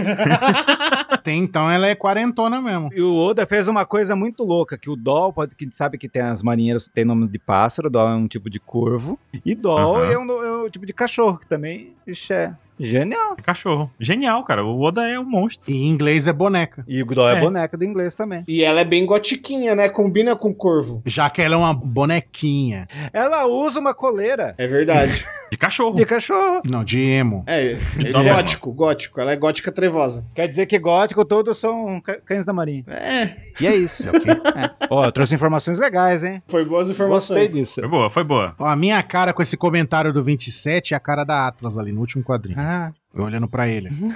E, no- e- e legal isso, que o Saul, ele é tão importante que ele é citado aqui nesse capítulo diretamente pela Blue Glass. Ele tem um capítulo inteiro com o nome dele, que é o capítulo 396. Uhum. E também tem a questão do estudioso. Então, reforça um pouco essa ideia de que ele tem um papel importante a cumprir ainda nessa história. É. Principalmente com o retorno dos gigantes, né? A não ser que o Oda seja muito filha da mãe, né? Porque ele citou o cara 30 vezes. Ele é. Aí o estudioso é um tontata. É O Juquinha apareceu hoje. Tataraneto Juca Silva do, do Norland, que ninguém nunca falou dele na vida. É. O tio avô da Robin. Outra informação importante que apareceu nesse capítulo aqui é que o gigantão que tá levando a galera derrubada Hum. soltou a seguinte: Onde estão seus outros companheiros? Aí respondem pra ele que tá no laboratório acima das nuvens. Aí ele fala: Na Ilha do Céu? É verdade, ele já na Ilha do Céu, rapaz. O gigante já tem o conhecimento da Ilha do Céu e a gente tem que lembrar que acima das nuvens, assim, na Ilha do Céu, lá em Skypiea, a gente tinha um negócio que a, mulher, a velhinha falou assim: Ué, vocês vieram por qual caminho? Porque a gente tem um caminho pra entrar nos portões de Skypiea. Uhum. Existe uma rota acima das nuvens, na Ilha do Céu, na altura da Ilha do Céu. Existe um caminho que deve da- dar a volta no mundo. Caraca. Olha lá, o pessoal falou que foi o Granfal que perguntou, foi o Granfal. E a gente tem também, tem o Etéria, tem o Terminal Balloon, tem a Skypiea, e tem vários outros pontos, possivelmente, em que as nuvens, você consegue dar a volta no mundo também pelas nuvens. E esse gigante mostrou que ele tem conhecimento da Ilha do Céu como se fosse, tipo, feijoada, sabe? Não é uma coisa incrível. É, então, mas a gente já tinha comentado várias vezes da teoria que lá em Elbaf tem a Yggdrasil. Seria um caminho pra subir pra Ilha dos Céus, né? Exatamente. Sim. E deve ter uma rota aí no Terminal Balloon, que o cara pega um trem. Não tem um trem oceânico do Tonsan? Tem um trem aéreo. A ideia do Tonsan, do trem oceânico, veio do trem, não sei como é que diz. O aerotrem. O aerotrem. O Levi Aerotrem. Fidelix fazendo escola aí. ah, não dá. O trem na Ilha dos Gigantes ali. Vai de Elbaf a outra. De Elbaf a Elbaf, sabe? O cara tá não sei quantos anos tentando fazer aerotrem aqui e ninguém deixa, mano. Olha aí. ó. O aerotrem é real, mano. Ele já morreu. Esse aí já foi, já, de base. E aí é isso, os gigantes eles têm informações preciosíssimas sobre o mundo, né? Eles estão à frente do seu tempo. Aí a gente tá achando que ninguém conhece. Afinal, Caipia é um lugar meio, né, difícil de, de chegar. Não pros gigantes. É, a árvore dos caras vai até o espaço, cara. Vai até Nárnia, né? É. É, então, eu imaginei que era isso. E é legal isso daí, porque eu- talvez seja o Oda fazendo aquele paralelo que com o nosso mundo. De os povos de hoje em dia subestimam a ca- as capacidades dos povos antigos, tá ligado? Sim. E isolados, né? Porque os gigantes, Exato. o ano, são todos países isolados, né? Então, mas eles são isolados hoje em dia. Eles não eram antigamente. Sim, e opcionalmente, É. por eles, eles não querem se misturar, né? Exato. E aí a gente descobre que a, a ilha do Reino Antigo é uma ilha com tecnologia, tipo, de viagem espacial, verdade. tá ligado? E são. Então. São o formas de gigante do percorrer passado- o mundo, né? A gente tem Uhum. por baixo d'água o caminho de a forma de percorrer o mundo. É verdade. A gente tem pela Ilha do Céu também, né? A forma de percorrer o mundo pelo terminal Balloon. Porque terminal lembra muito esse negócio de metrô, trem, né? Aquela coisa toda. Sim. É, terminal é tipo rodoviária, né? É o último ponto É. de um caminho. E o Pai Dró falou ali no chat agora há pouco. Será que tem alguma coisa relacionada a Tequila Wolf, a grande ponte do mundo? Será que também é uma forma de percorrer o mundo em outro nível de altura, né? Então, é uma tentativa do governo mundial de fazer a mesma coisa por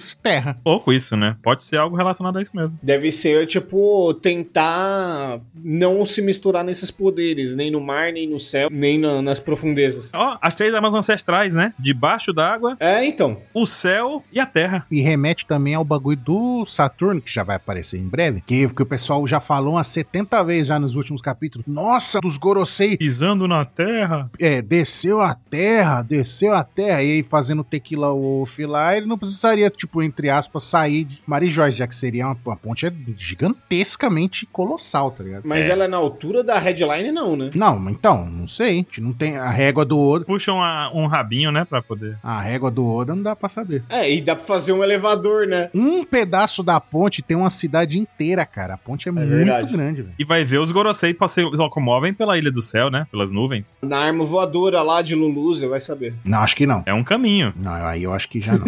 Pode ser- eu acho que pode ser um caminho. A gente viu ele num barco, tá ligado? Porque os caras são dragões celestiais, né? Celestiais vêm de céu, aí o cara se locomover pelas ilhas do céu. então, mas eles se acham deuses e são os demônios, então, né? Ao contrário. Mas celestial também, porque eles moram tocando os céus em Marijô, né? Então, pertinho da saída do terminal, tem um terminal próprio do trem deles, né? É. Terminal Marijoa. Mas tem que pegar a rodovia Tequila Ovo. Tequila Wolf. Eu não sei se trem é a coisa mais lógica pra deduzir aqui, porque a gente já viu na- no terminal Balloon lá que eles têm, tipo, dirigíveis, não era? Não, é. Só tinha balãozinhos. balão. Ah, é? A gente não sabe o que que tinha lá. Parecia um ponto de ônibus o terminal na verdade. Na chuva, né? Sabe, com a plaquinha. É o Tietê e Barra Funda.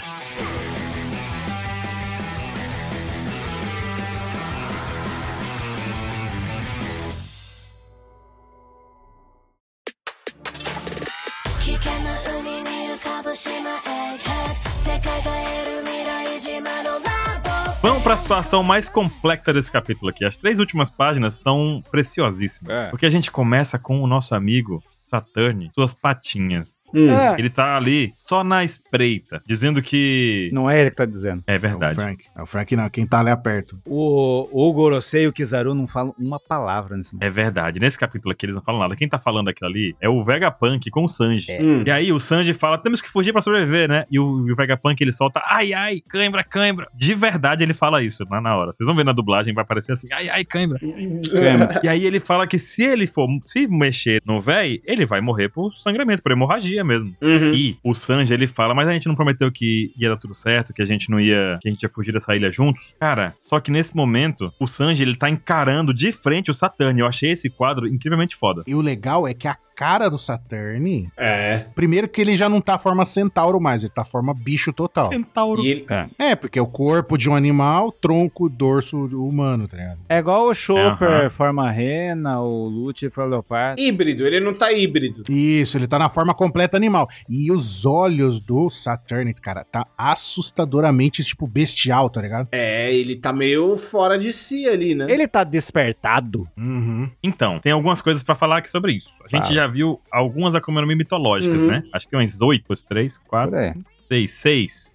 Que monte. É Um monte. A única que fica com essa nuvenzinha no sovaco na forma animal é o Yamato. É verdade, né? Ah, Quando o Yamato tá na forma animal dele, ele fica com essa aurazinha no sovaco, igualzinho, sabe? boa percepção. Ah, porque é a forma mítica. Os outros não ficam. O Saturn, ele tá no Gear 4, né, dele, ó lá. Aqui, ó, o hack, tem a perna ali, ó, tá vendo? É verdade. E tem essa questão, essa fruta dele é muito diferenciada. Mas o, o interessante aqui é o Luffy indo resgatar ele, o Sanji com três pontinhos encarando, né? Uhum. E o Vegapunk falando aqui a frase que todo mundo esperava muito, nossa. Ele fala sobre a questão do chip de autoridade da Bonnie, que ele esperava que isso fosse descoberto só quando ela tivesse mais velha, não agora. Uhum. Então ela vai ter que fugir pelo resto da vida se isso acontecer agora, né? É, agora ela já era. E aí ele fala, então cuidem dela, por favor, pro resto da vida. Já era. Bona e Mugará. Pronto. Puta, cara, Uh, Não! não quero isso, não. É, então, mano, mas era o caminho que estavam dando, ô Baruque. Não tem o que fazer. É, É, é isso. é. o, a- Bem, sim. o back- o background todo ali, de falando do, do Kuma querendo encontrar a Nika, dela pegando o sonho dele. É a vontade herdada. Agora ela tá no bando do Nika, é isso. Pegando o sonho dele. Eu acho que essa ninguém esperava. Bona e 11 primeira Mugiwara, Nah. É mais fácil mandar a Bonnie e o Kuma lá pra, pra Vila Fúcsia, Fuxia, Luluxia, Luluxa não vai dar, não.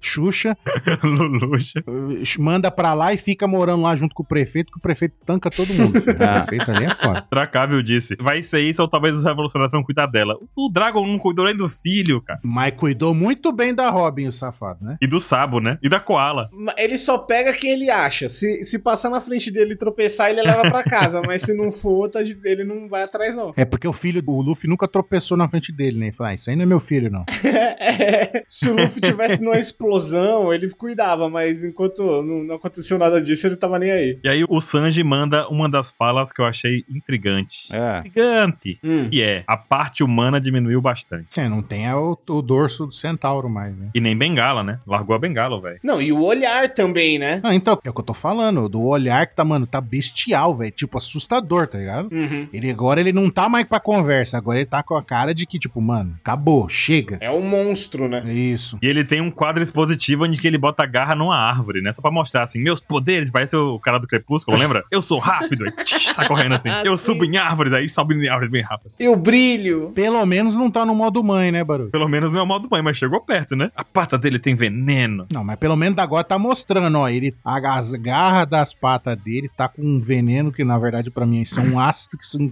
toca e corrói o bagulho. Pois é, né? Veneno não Que conclusões vocês chegam do Gorosei? Que tá modo full capeta. Eu tô achando Hum. que ele tá modo. Aí eu vou achar ele muito bucha. Ah, Ele tá modo. Sabe que ele tá de modo? Modo daqueles guardas lá de Impel Down lá. isso. Tipo, que não fala, olho estático. Só que o olho dele era meio tipo. Então, esse olhar dele, o Sanji frisou isso, né? De ter algo estranho no olhar. Quer dizer, quando fica acumado, só que ele, tipo assim, o Gorosei controla, né? Ele volta e vira. Uhum. Não, Ah, não, cara, não Eu é. acho que ele não virou batata, não, mas ele tá na forma bestial dele, né? E esse lance do veneno aí, será que foi desse- eh, esse veneno aí que ele sacou o negócio de Safira lá pra mãe, do, mãe da Bonnie? Não sei. Ele é o mestre dos venenos. É. Aí o Magellan para dizer que não. É que, tipo, mestre de veneno me lembra muito coisa de espião, né? Ele também é o cara da Tecnologia. tecnologia e informação, né? Será que não é mais pra esse lado? É, mas ele que fez o negócio. Tipo, ele é o rei dos venenos. Esse diálogo expositivo do Sanji, ele me fez pensar em algumas coisas aqui. Hum. Hum. Primeiro que o Satani, como vocês disseram agora, é o cara da ciência. O Sanji é fruto de experimentos científicos. Uhum. E ele fala, a parte humana diminuiu. Ele também pode estar fazendo uma reflexão sobre ele mesmo. Sim, ele tá até olhando pra baixo, né? É, como se estivesse pensando, né? A parte humana diminuiu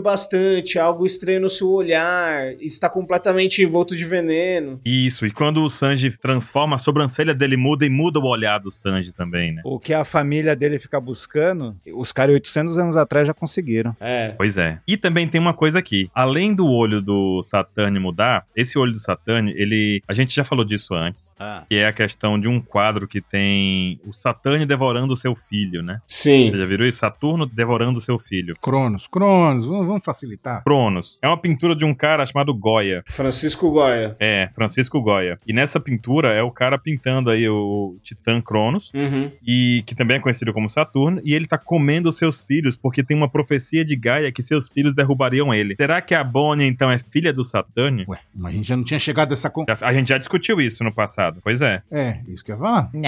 E aí tem outro ponto que a gente também já falou e que isso aqui deixa mais claro também, essa questão do olhar dele não tá redondo, tá oval, né? Sim. E se você olhar pro planeta Saturno, ele tem um chamado olho de Saturno, que é meio ovalzinho, tem esse formato aí também. Que doideira. Pois é. E ele é meio ovalzinho assim. Podia ser um olho meio psicodélico, meio maníaco, né? E esse mesmo olho também é muito semelhante à da pintura do Goya, que é um olho meio, né, loucão assim, né? Sim, é fora de si, né? Fora de si. A, a questão aí que entra do Saturno, Cronos, é a diferença do lugar, né? No Cronos pros gregos, Saturno pros romanos, né? É só essa a diferença. Isso. Mas vamos falar de, de Cronos, porque fica mais fácil. É, sim, enfim. Porque todo mundo conhece mais os nomes gregos do que os nomes. E o poder de Cronos, como a gente imagina, é a questão do tempo. É, Aí a gente também tem que o velho tem um poder ocular, que a gente viu no capítulo passado e nos anteriores, né? Uhum. E agora o olhar dele mudou. Será que o poder ocular dele também ficou mais poderoso? Aquele de explodir cabeças? Eu acho que ele perde essa, porque, tipo, ele tá feral, né? Como se fosse um lobisomem, né? Bestial. Bestial. Bestial. Gohan bestial. Não gosto de falar besta. Ah, ele tá besta. É que feral é uma palavra que já se usa, né? Pra animais que estão selvagens, né? Feral. É, feral. Gato feral. E sabe quem mais muda de olho quando se transforma também? Achei que você ia falar o Naruto.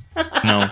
O Luffy, ele também muda de olho quando se transforma, vai ficando aquele olhar vermelho. Ah, o forma senin. Nesse caso se aplica ao Naruto também, porque ele também fica com, Olho de sapo. com esse maquiagem, é, com, esse, com essa maquiagem no olho aí. E a gente vê no seguinte já, né? O Satani, ele atacou o Luffy com tudo, mas o Luffy, ele usa o Kagebushin no Jutsu. Hum. Consegue desviar de tudo ali, né? Não, e vocês repararam que o- as pernas do, do Saturno tá mole, virou tipo um chicote também? É isso eu ia falar. Sim. Virou um chicote, hein? Não é só bicho. bi- Parece que ele ficou de borracha também. Não é Seimei Kikan isso aí, não? É, então. Ah, você até um ponto. A técnica do Rokushiki, que o cara usa pra controlar o cabelo e fazer o que ele quiser com o cabelo. Ah, mas esse velho é lutador. Ô, Mas por que eu não? acho que é da Kuma. Será que foram eles que desenvolveram essas técnicas e passaram pra Marinha? Ou simplesmente pode ser que o Saturno seja uma projeção de poder do Imusamai, por isso que ele é molengo desse jeito. Olha, eu já falei antes que eles eram feitos pelo Imusama. Já me falaram, não, você é louco. Mas isso aí, pra mim, É louco. é muito mais um, um bagulho disso. Tipo, ele é racional até certo ponto. Ele toma um tanto de dano. E em vez dele ficar mais fraco, ele fica mais feroz, né? E aí ele perde um pouco de conseguir fazer a cognição dele. Cara. Ele vira mais monstro, né? Vou ser real, eu acho muito trabalho pro Imusama criar versões dele mesmo que sentam num sofá e ficam em pé outros pra discutir o futuro do mundo. É tipo o Vegapunk criar os punks e você fazer uma reunião diária, sabe? Então. No Scrum deles. Baruque, é você criando bot pra trabalhar pra você enquanto você fica na Ah, rede. então assim tá tudo. É, então, entendeu? É tipo os drones dele. Tchanã. então. Você é o Imusama, Baruque. É tipo o Vegapunk fez, né? O Vegapunk criou clones dele pra poder justamente cada um fazer uma parte do trabalho. Mas eu não acho que o Imusama fez isso. né? Outro comentário que falaram aqui também é que pode ser o despertar do Luffy enquanto ele desvia ali, né? A gente tá vendo vários dele, mas é como se fosse tipo. Pode ser também. O movimento dele é tão fluido e tão rápido que deixa imagens, tá ligado? Tipo um cartoon. E não é que o cara tá, tá com as pernas dissolvendo, é o Luffy que tá dissolvendo as pernas antes de tocar nele, né? É, então, tipo, o Luffy dá só um toquinho, pum, ou chega perto dele, entra na influência e as perninhas ficam mole. Pode ser também. E o Luffy fala pro Sanji, Sanji, tira o velho daqui, independente do quanto ele reclamar, só tira, só tira. N- Nem se ele chorar, mano. O cara fala, não quero nem saber se esse vai chorar, leva ele embora.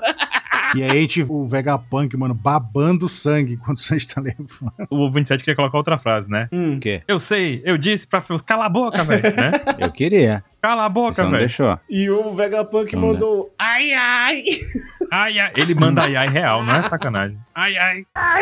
E aí vem a parte polêmica do capítulo, uma das últimas, é uma grande polêmica. Polêmica? Por que, que é polêmica? A bicuda, você tá falando. Não, a picuta a gente já sabe que o Sanji não ia, né, dar conta. Não, mas não, não, não causou nada no sangue, não. É, É que é aquilo, né? A física só funciona às vezes em One Piece, mas quanto mais rápido você é. Depois que o Sanji despertou o bagulho de linhagem dele, o Sanji virou ele tá unlimited. Então, full tanque. Virou. agora deu uma Virou. mostrada que, tipo, se ele toma um chute na velocidade da luz, ainda dói. Hum. Não acontece porra nenhuma. Ele desvia. Porém, o Vegapunk, eu vou dizer que eu achei sacanagem do Oda. Dá a esperança de salvar o velho pra- pro Kizaru depois dar, mandar um laser no bucho dele. E aí vem a teoria do povo. É isso que eu ia falar. Pior que ele usou a espada dele, só que não nomeou. É. Não nomeou. É, ele só fez a espada crescer, né? Vamos chamar de espada de luz. Complicado. O pessoal tá dizendo que a espada cauterizou o ferimento que o Saturn fez anteriormente, que foi no mesmo lugar ali, na mesma região, chamado bucho. É, no bucho. É o apêndice, ó. o Vegapunk só não tá pelado. Tirou o apêndice Coitado dele. do Vegapunk, eu compreendo seu sentimento. Caramba, Baruque, você tomou a dedada do, do Saturn e depois o Kizaru cauterizou. Ah, é que você não lembra que você tava dopado. Foi isso que aconteceu. Por isso que eu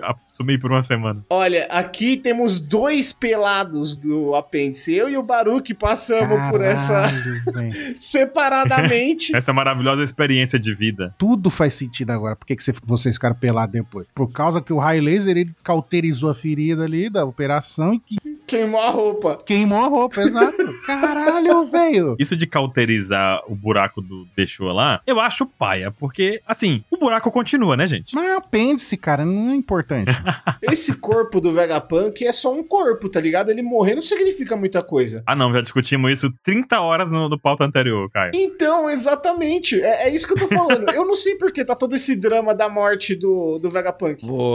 Vocês estão sendo hipócritas. Por quê? O Alkid fez isso no Garp, tá lá com a estalactite lá, foi furada. Mas é a diferença de gelo. Não, não, não, não, calma, calma. o Alkid, ele enfiou uma estaca de gelo, Hum. É. atravessou o meio do peito do Garp, congelou metade do corpo. Mas tá todo mundo falando que, ah, o Alkid fez isso pra salvar o Garp. E o, e o Kizaru não. Não, não, não, não, mas não, não, não. Não, qual o nome da técnica dele, Ansem? Do Alkid? Ice Age. Ice Age. Qual era o nome da técnica do Camus? O nome do, do golpe do Kizaru começa com Amano Murakomo. Não, mas é, mas quem disse que eu falei que ele só o Garp? Ali ele matou mesmo, mas ele matou pra manter o, o disfarce dele de, de O vilão. Alkid fez o esquife de gelo eterno no Garp. Fez o skip. Quem viu Harry Potter, ele deu uma de Snape. Esquife de gelo eterno. Foi isso que o Alkid fez. O Garp não tá morto, tá? Ele foi sequestrado. Não, Tá, Com certeza, com certeza, tá. eu acho que não. Peraí, o Ansem acha que o Garp morreu? É, é isso que eu tô entendendo. O Garp não morreu, não, mano. Eu acho que o Garp morreu. Pra mim não morreu não, hein. Vai fazer skip de gelo. Pra mim, ele foi esquifado. ele tá igual o Yoga lá. Mamãe, mamãe, sabe? Tá Olha a lá. música.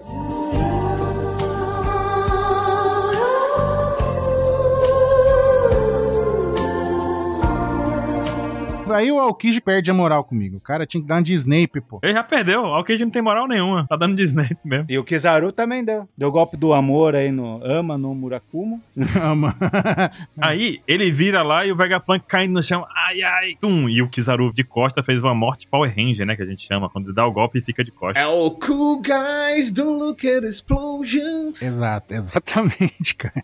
Aí o Vegapunk cai ali, aí o Kizaru fica no arf e arf. Aí o Luffy brincando com o Saturn ali, falou, tio da maçã. Com a cara de surpreso. Aí, eu- mano, aí isso que é foda. Porque aí a gente não vê o Luffy. Aí não, ele tá ali assim, pulando. Ponta Fala, Sanji, corre e chega atrás, da, na parte de trás da ilha. Uhum. Aí o Kizaru, "Vou atrás, virar a luz. Quando muda. Kizaru já virando, mas tem uma onomatopeia de surpresa. Surpresa! É, porque ele viu que o Sanji ia correr. Não, a surpresa é o que vai acontecer na próxima página. É, eu acho que foi isso.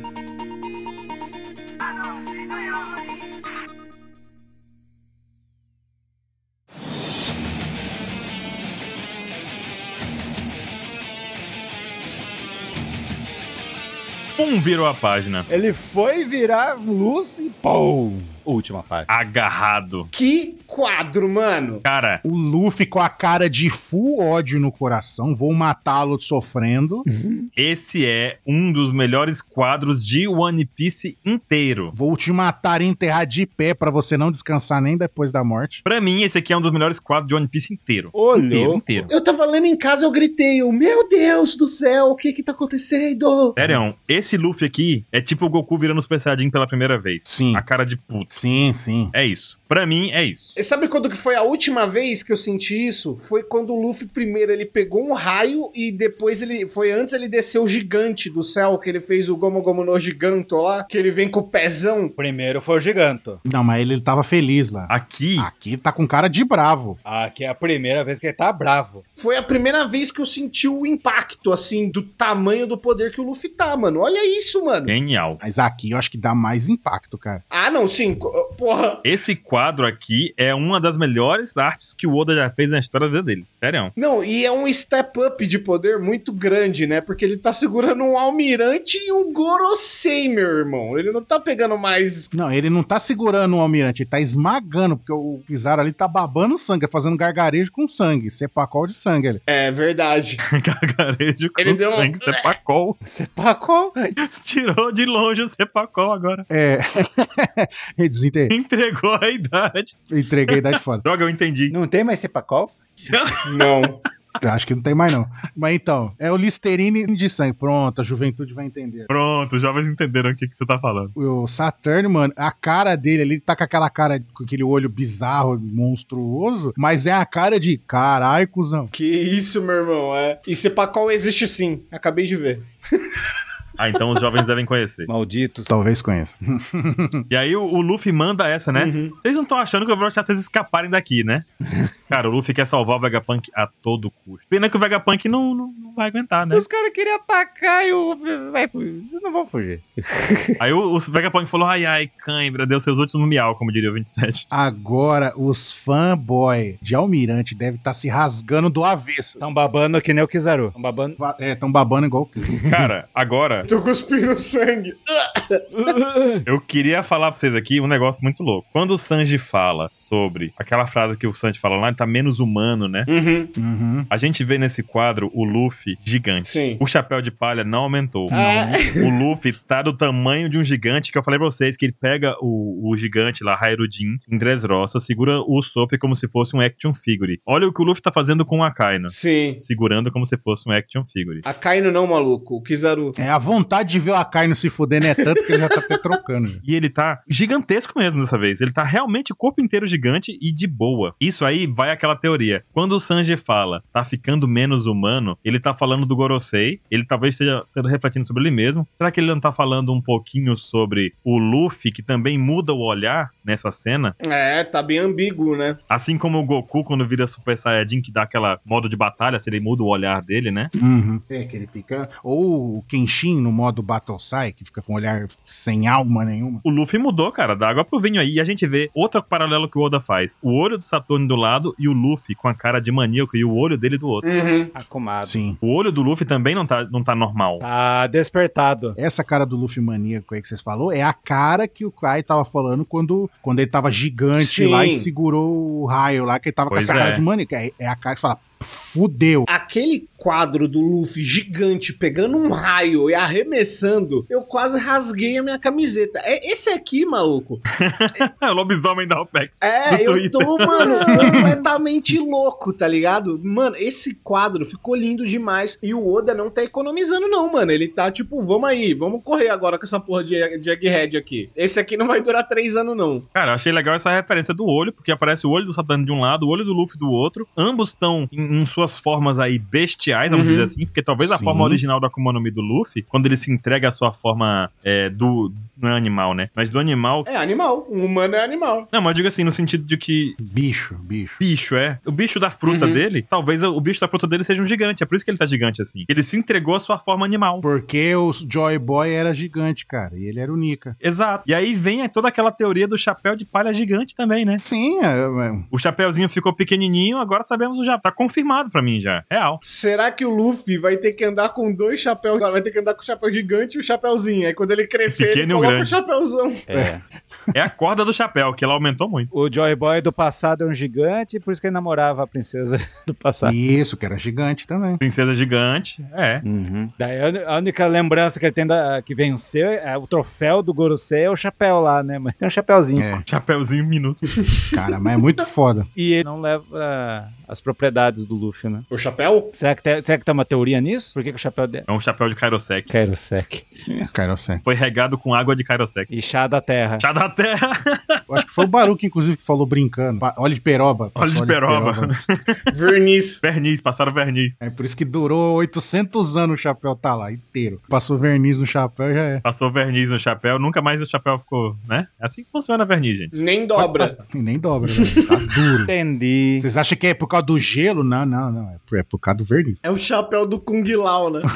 Um guilau, se jogar, meu amigo, é Anos depois, esse chapéu foi virar a arma de um personagem do Mortal Kombat, tá ligado? Ah, é. Mas então, e aí quando a gente continua vendo ali ele, essa cena, a gente vê o Sanji correndo, levando o Vegapunk, O Luffy Oz lá atrás. o Luffy Oz, exatamente. incrível, sem camisa. E ele tá meio gordinho, né? Ele tá meio gordinho, né? Com, Aham. com os bracinhos, molengo. E aí ele correndo ali, e ele falando: Ei, Vegapunk, velho de merda, não vai morrer.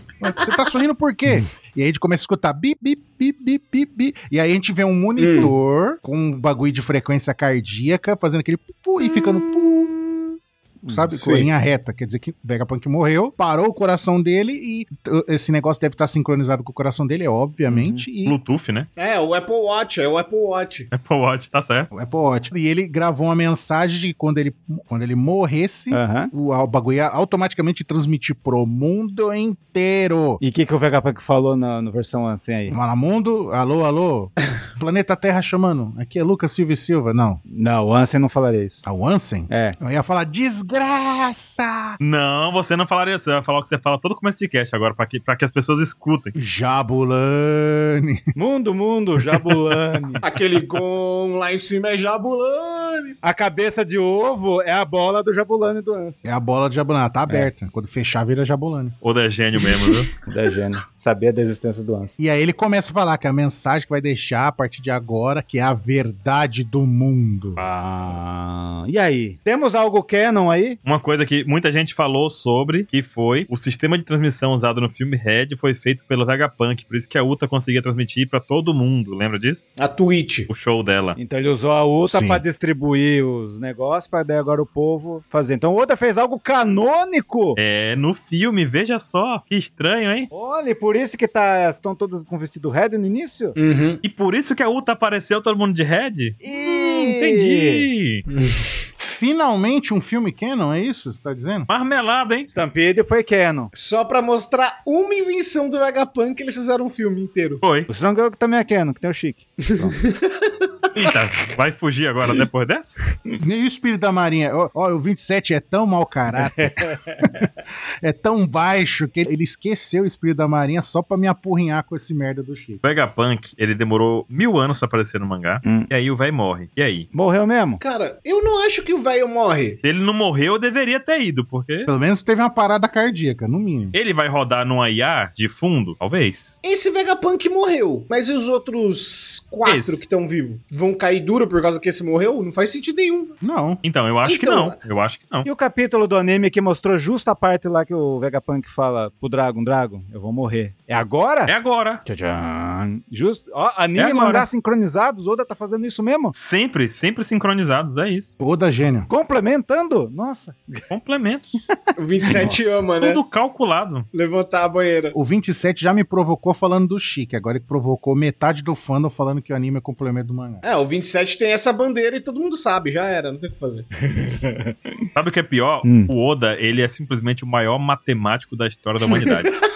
Ele desenha por hobby, né? Vocês não estão prontos pra falar sobre isso, aquele coisa, né? Quem criou o Bitcoin não foi o, sei lá o nome do cara, não, foi o Oda. Satoshi. Tá, O Oda calculou na mão como tirar um Bitcoin. Essa é a realidade. Oh, beleza. Não, na verdade o Oda tinha um abaco, vamos, vamos ser sinceros aqui. É. Porque meus amigos é tudo muito sincronizado. Assim, e- essa parada eu acho que vai ser tipo meio que o Vegapunk vai falar a verdade, falar que a Marinha foi tentar matar ele pra impedir o avanço e vai voltar falando com eles pela Atlas. É isso. Tô aqui no Punk Records, pega um corpo pra mim. É, Punk Records é uma gravadora. Fala. Uma gravadora, uma banda nova vai lançar. Então, eu acho que ele vai, talvez, o Vegapunk vai falar assim, então, sabe o governo mundial de aí? Que, que tem os Gorosei, então, eles são pau mandado de um outro cara mais graúdo e eles são Uhum. evil. Eles destruíram o, pa- o reino bondoso do passado e tomaram o o poder na marra e é isso aí. Tô nessa, Ansem. Valeu, falou. Se o Vegapunk falar que é igual um. Se o impacto do próximo capítulo for igual tipo Matrix, que ai, não- a nossa vida é em outro lugar, eu vou morrer. Tá, aí tu também tirou do bolso. Não, aí você já inventou um negócio novo, já. Pois é. Não, não, mas vai que vai um negócio que a gente nem imagina, que vai ser a maior verdade de, de tudo. A gente veio de um planeta chamado Gaia. Coisas que o Vegapunk não pode falar. One Piece existe, eu não quero. De novo. Não aceito. Não aceito o One Piece existe. A gente veio da Lua, não pode também. a verdade do mundo. O One Piece existe. O One Piece é real, eu também não aceito. Nossa. Me fala algo novo, porra. Um flashback do século perdido? É isso? Vai começar um flashback? Eu? Cara, se semana que vem for o flashback século perdido, a gente tá no fim de One Piece mesmo. Imagina, a primeira frase do ca- próximo capítulo, há 800 anos atrás, a bordinha vai ficando preta. Puta que pariu, cara. Meu amigo, eu morro. Cara, E daí uma semana sem mangá. Nossa, sabe por que, que não pode ser? Eu já cantei essa bola também várias vezes. Porque, tipo, fala assim: ah, vai acontecer alguma coisa, alguém ou alguma coisa vai falar. Não, então, mas tudo aquilo começou há 800 anos atrás. Três pontinhos aí. A verdade do mundo revelada. Não teremos One Piece na semana que vem. Aí sim.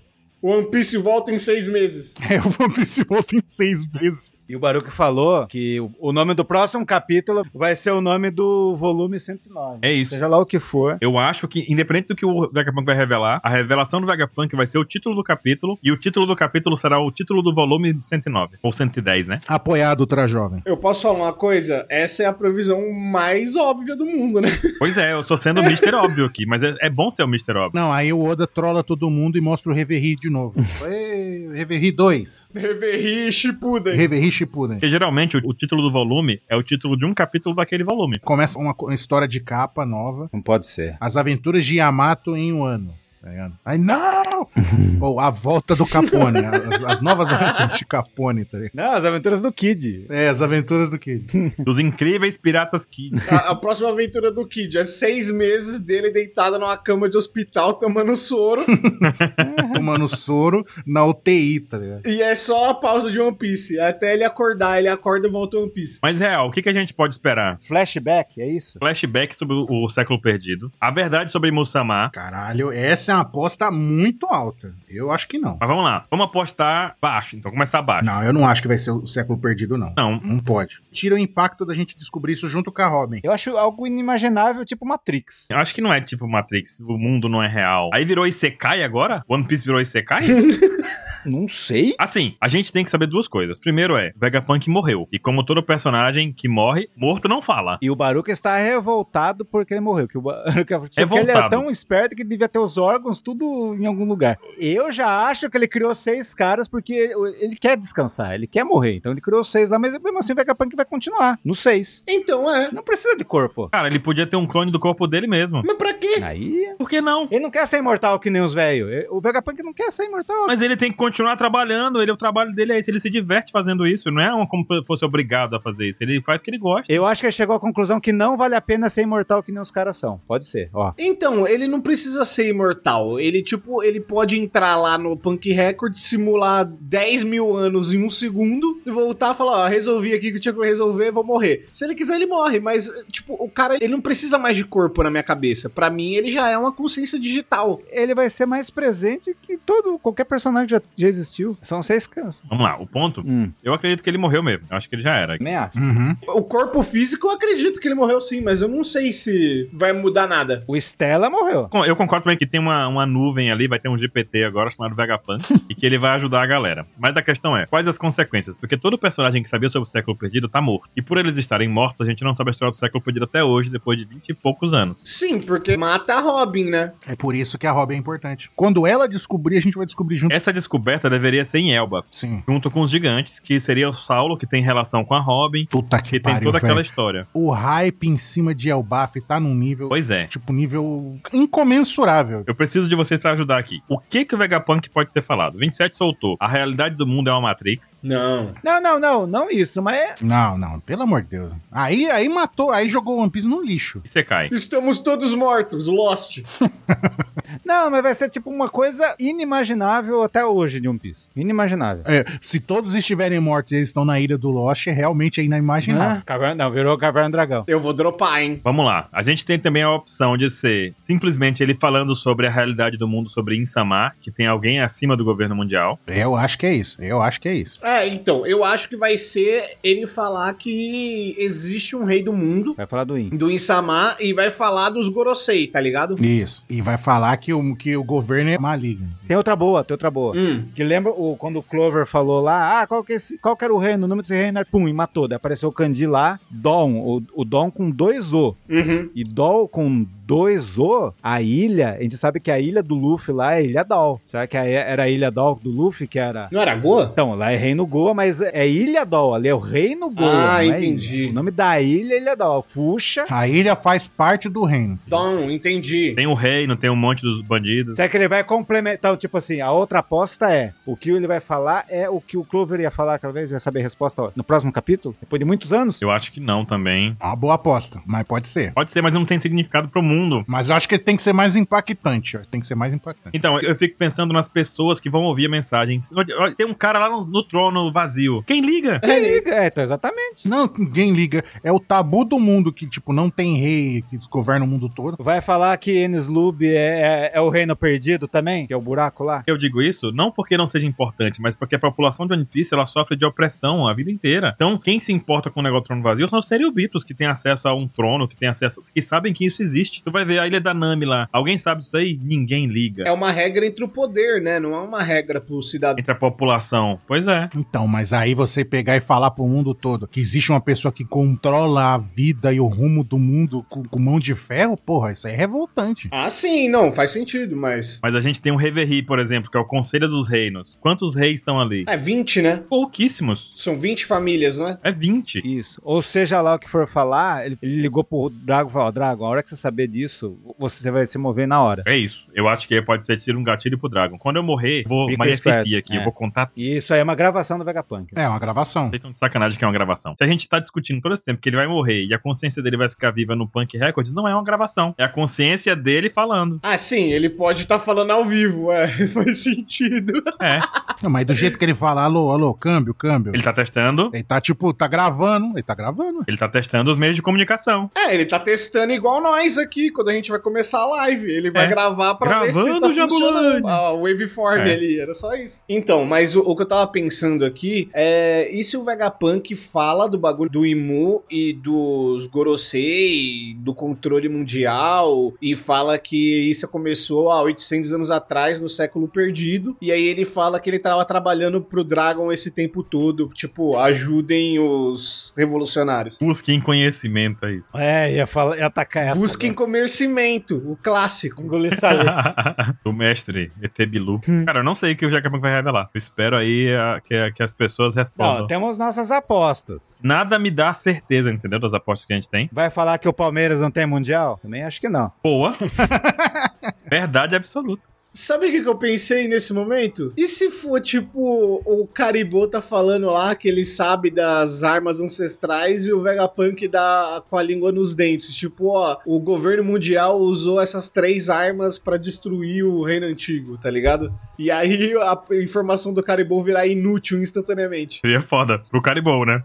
Aumentar a valia dela, porque pro Barba Negra, fala, puta, agora eu vou ter a arma que o governo mundial dominou o mundo. É, é verdade, faz sentido. Eu vou torcer muito pra que seja sobre o século perdido, é isso. Eu vou torcer muito. Tô torcendo a partir de hoje pra que seja sobre o século perdido. E eu acho que não vai ser. Também acho que não, mas eu. Não vai ser. ele não pode revelar nada muito grande sobre o século perdido, tipo algo que ninguém deveria saber se não souber falar poneglyph, porque senão meio que mata o bagulho do sonho da Robin, né? Meu amigo, nessa, estru- nessa altura da história, o sonho da Robin vai ser algo maior ainda, porque ele pode entregar as cartas do que aconteceu, um mas o mistério continua. É como se fosse um negócio de detetive, sabe? Você bota todas as coisas na mesa, mas você não sabe resolver aquele quebra-cabeça. É, mas eu não, eu não sei por que ele faria isso, entendeu? Tipo, Eu também acho que não, mas ele, ele que disse que é a verdade do mundo. é. Mas eu acho que é algo mais do Imui Gorosei mesmo. Será? E Elbaf vai chegar como sendo a solução pra essa questão dele aqui, né? Inclusive, tu falou do, do fundo ficando preto, e nesse quadro, exclusivamente, o fundo é preto já. Olha aí. É igual do Gear 5. Já virou preto. Não, não, não, não, mas não é igual, vai ser esse bagulho, porque é igual quando teve o Gear 5, só que foi o Gear, aí,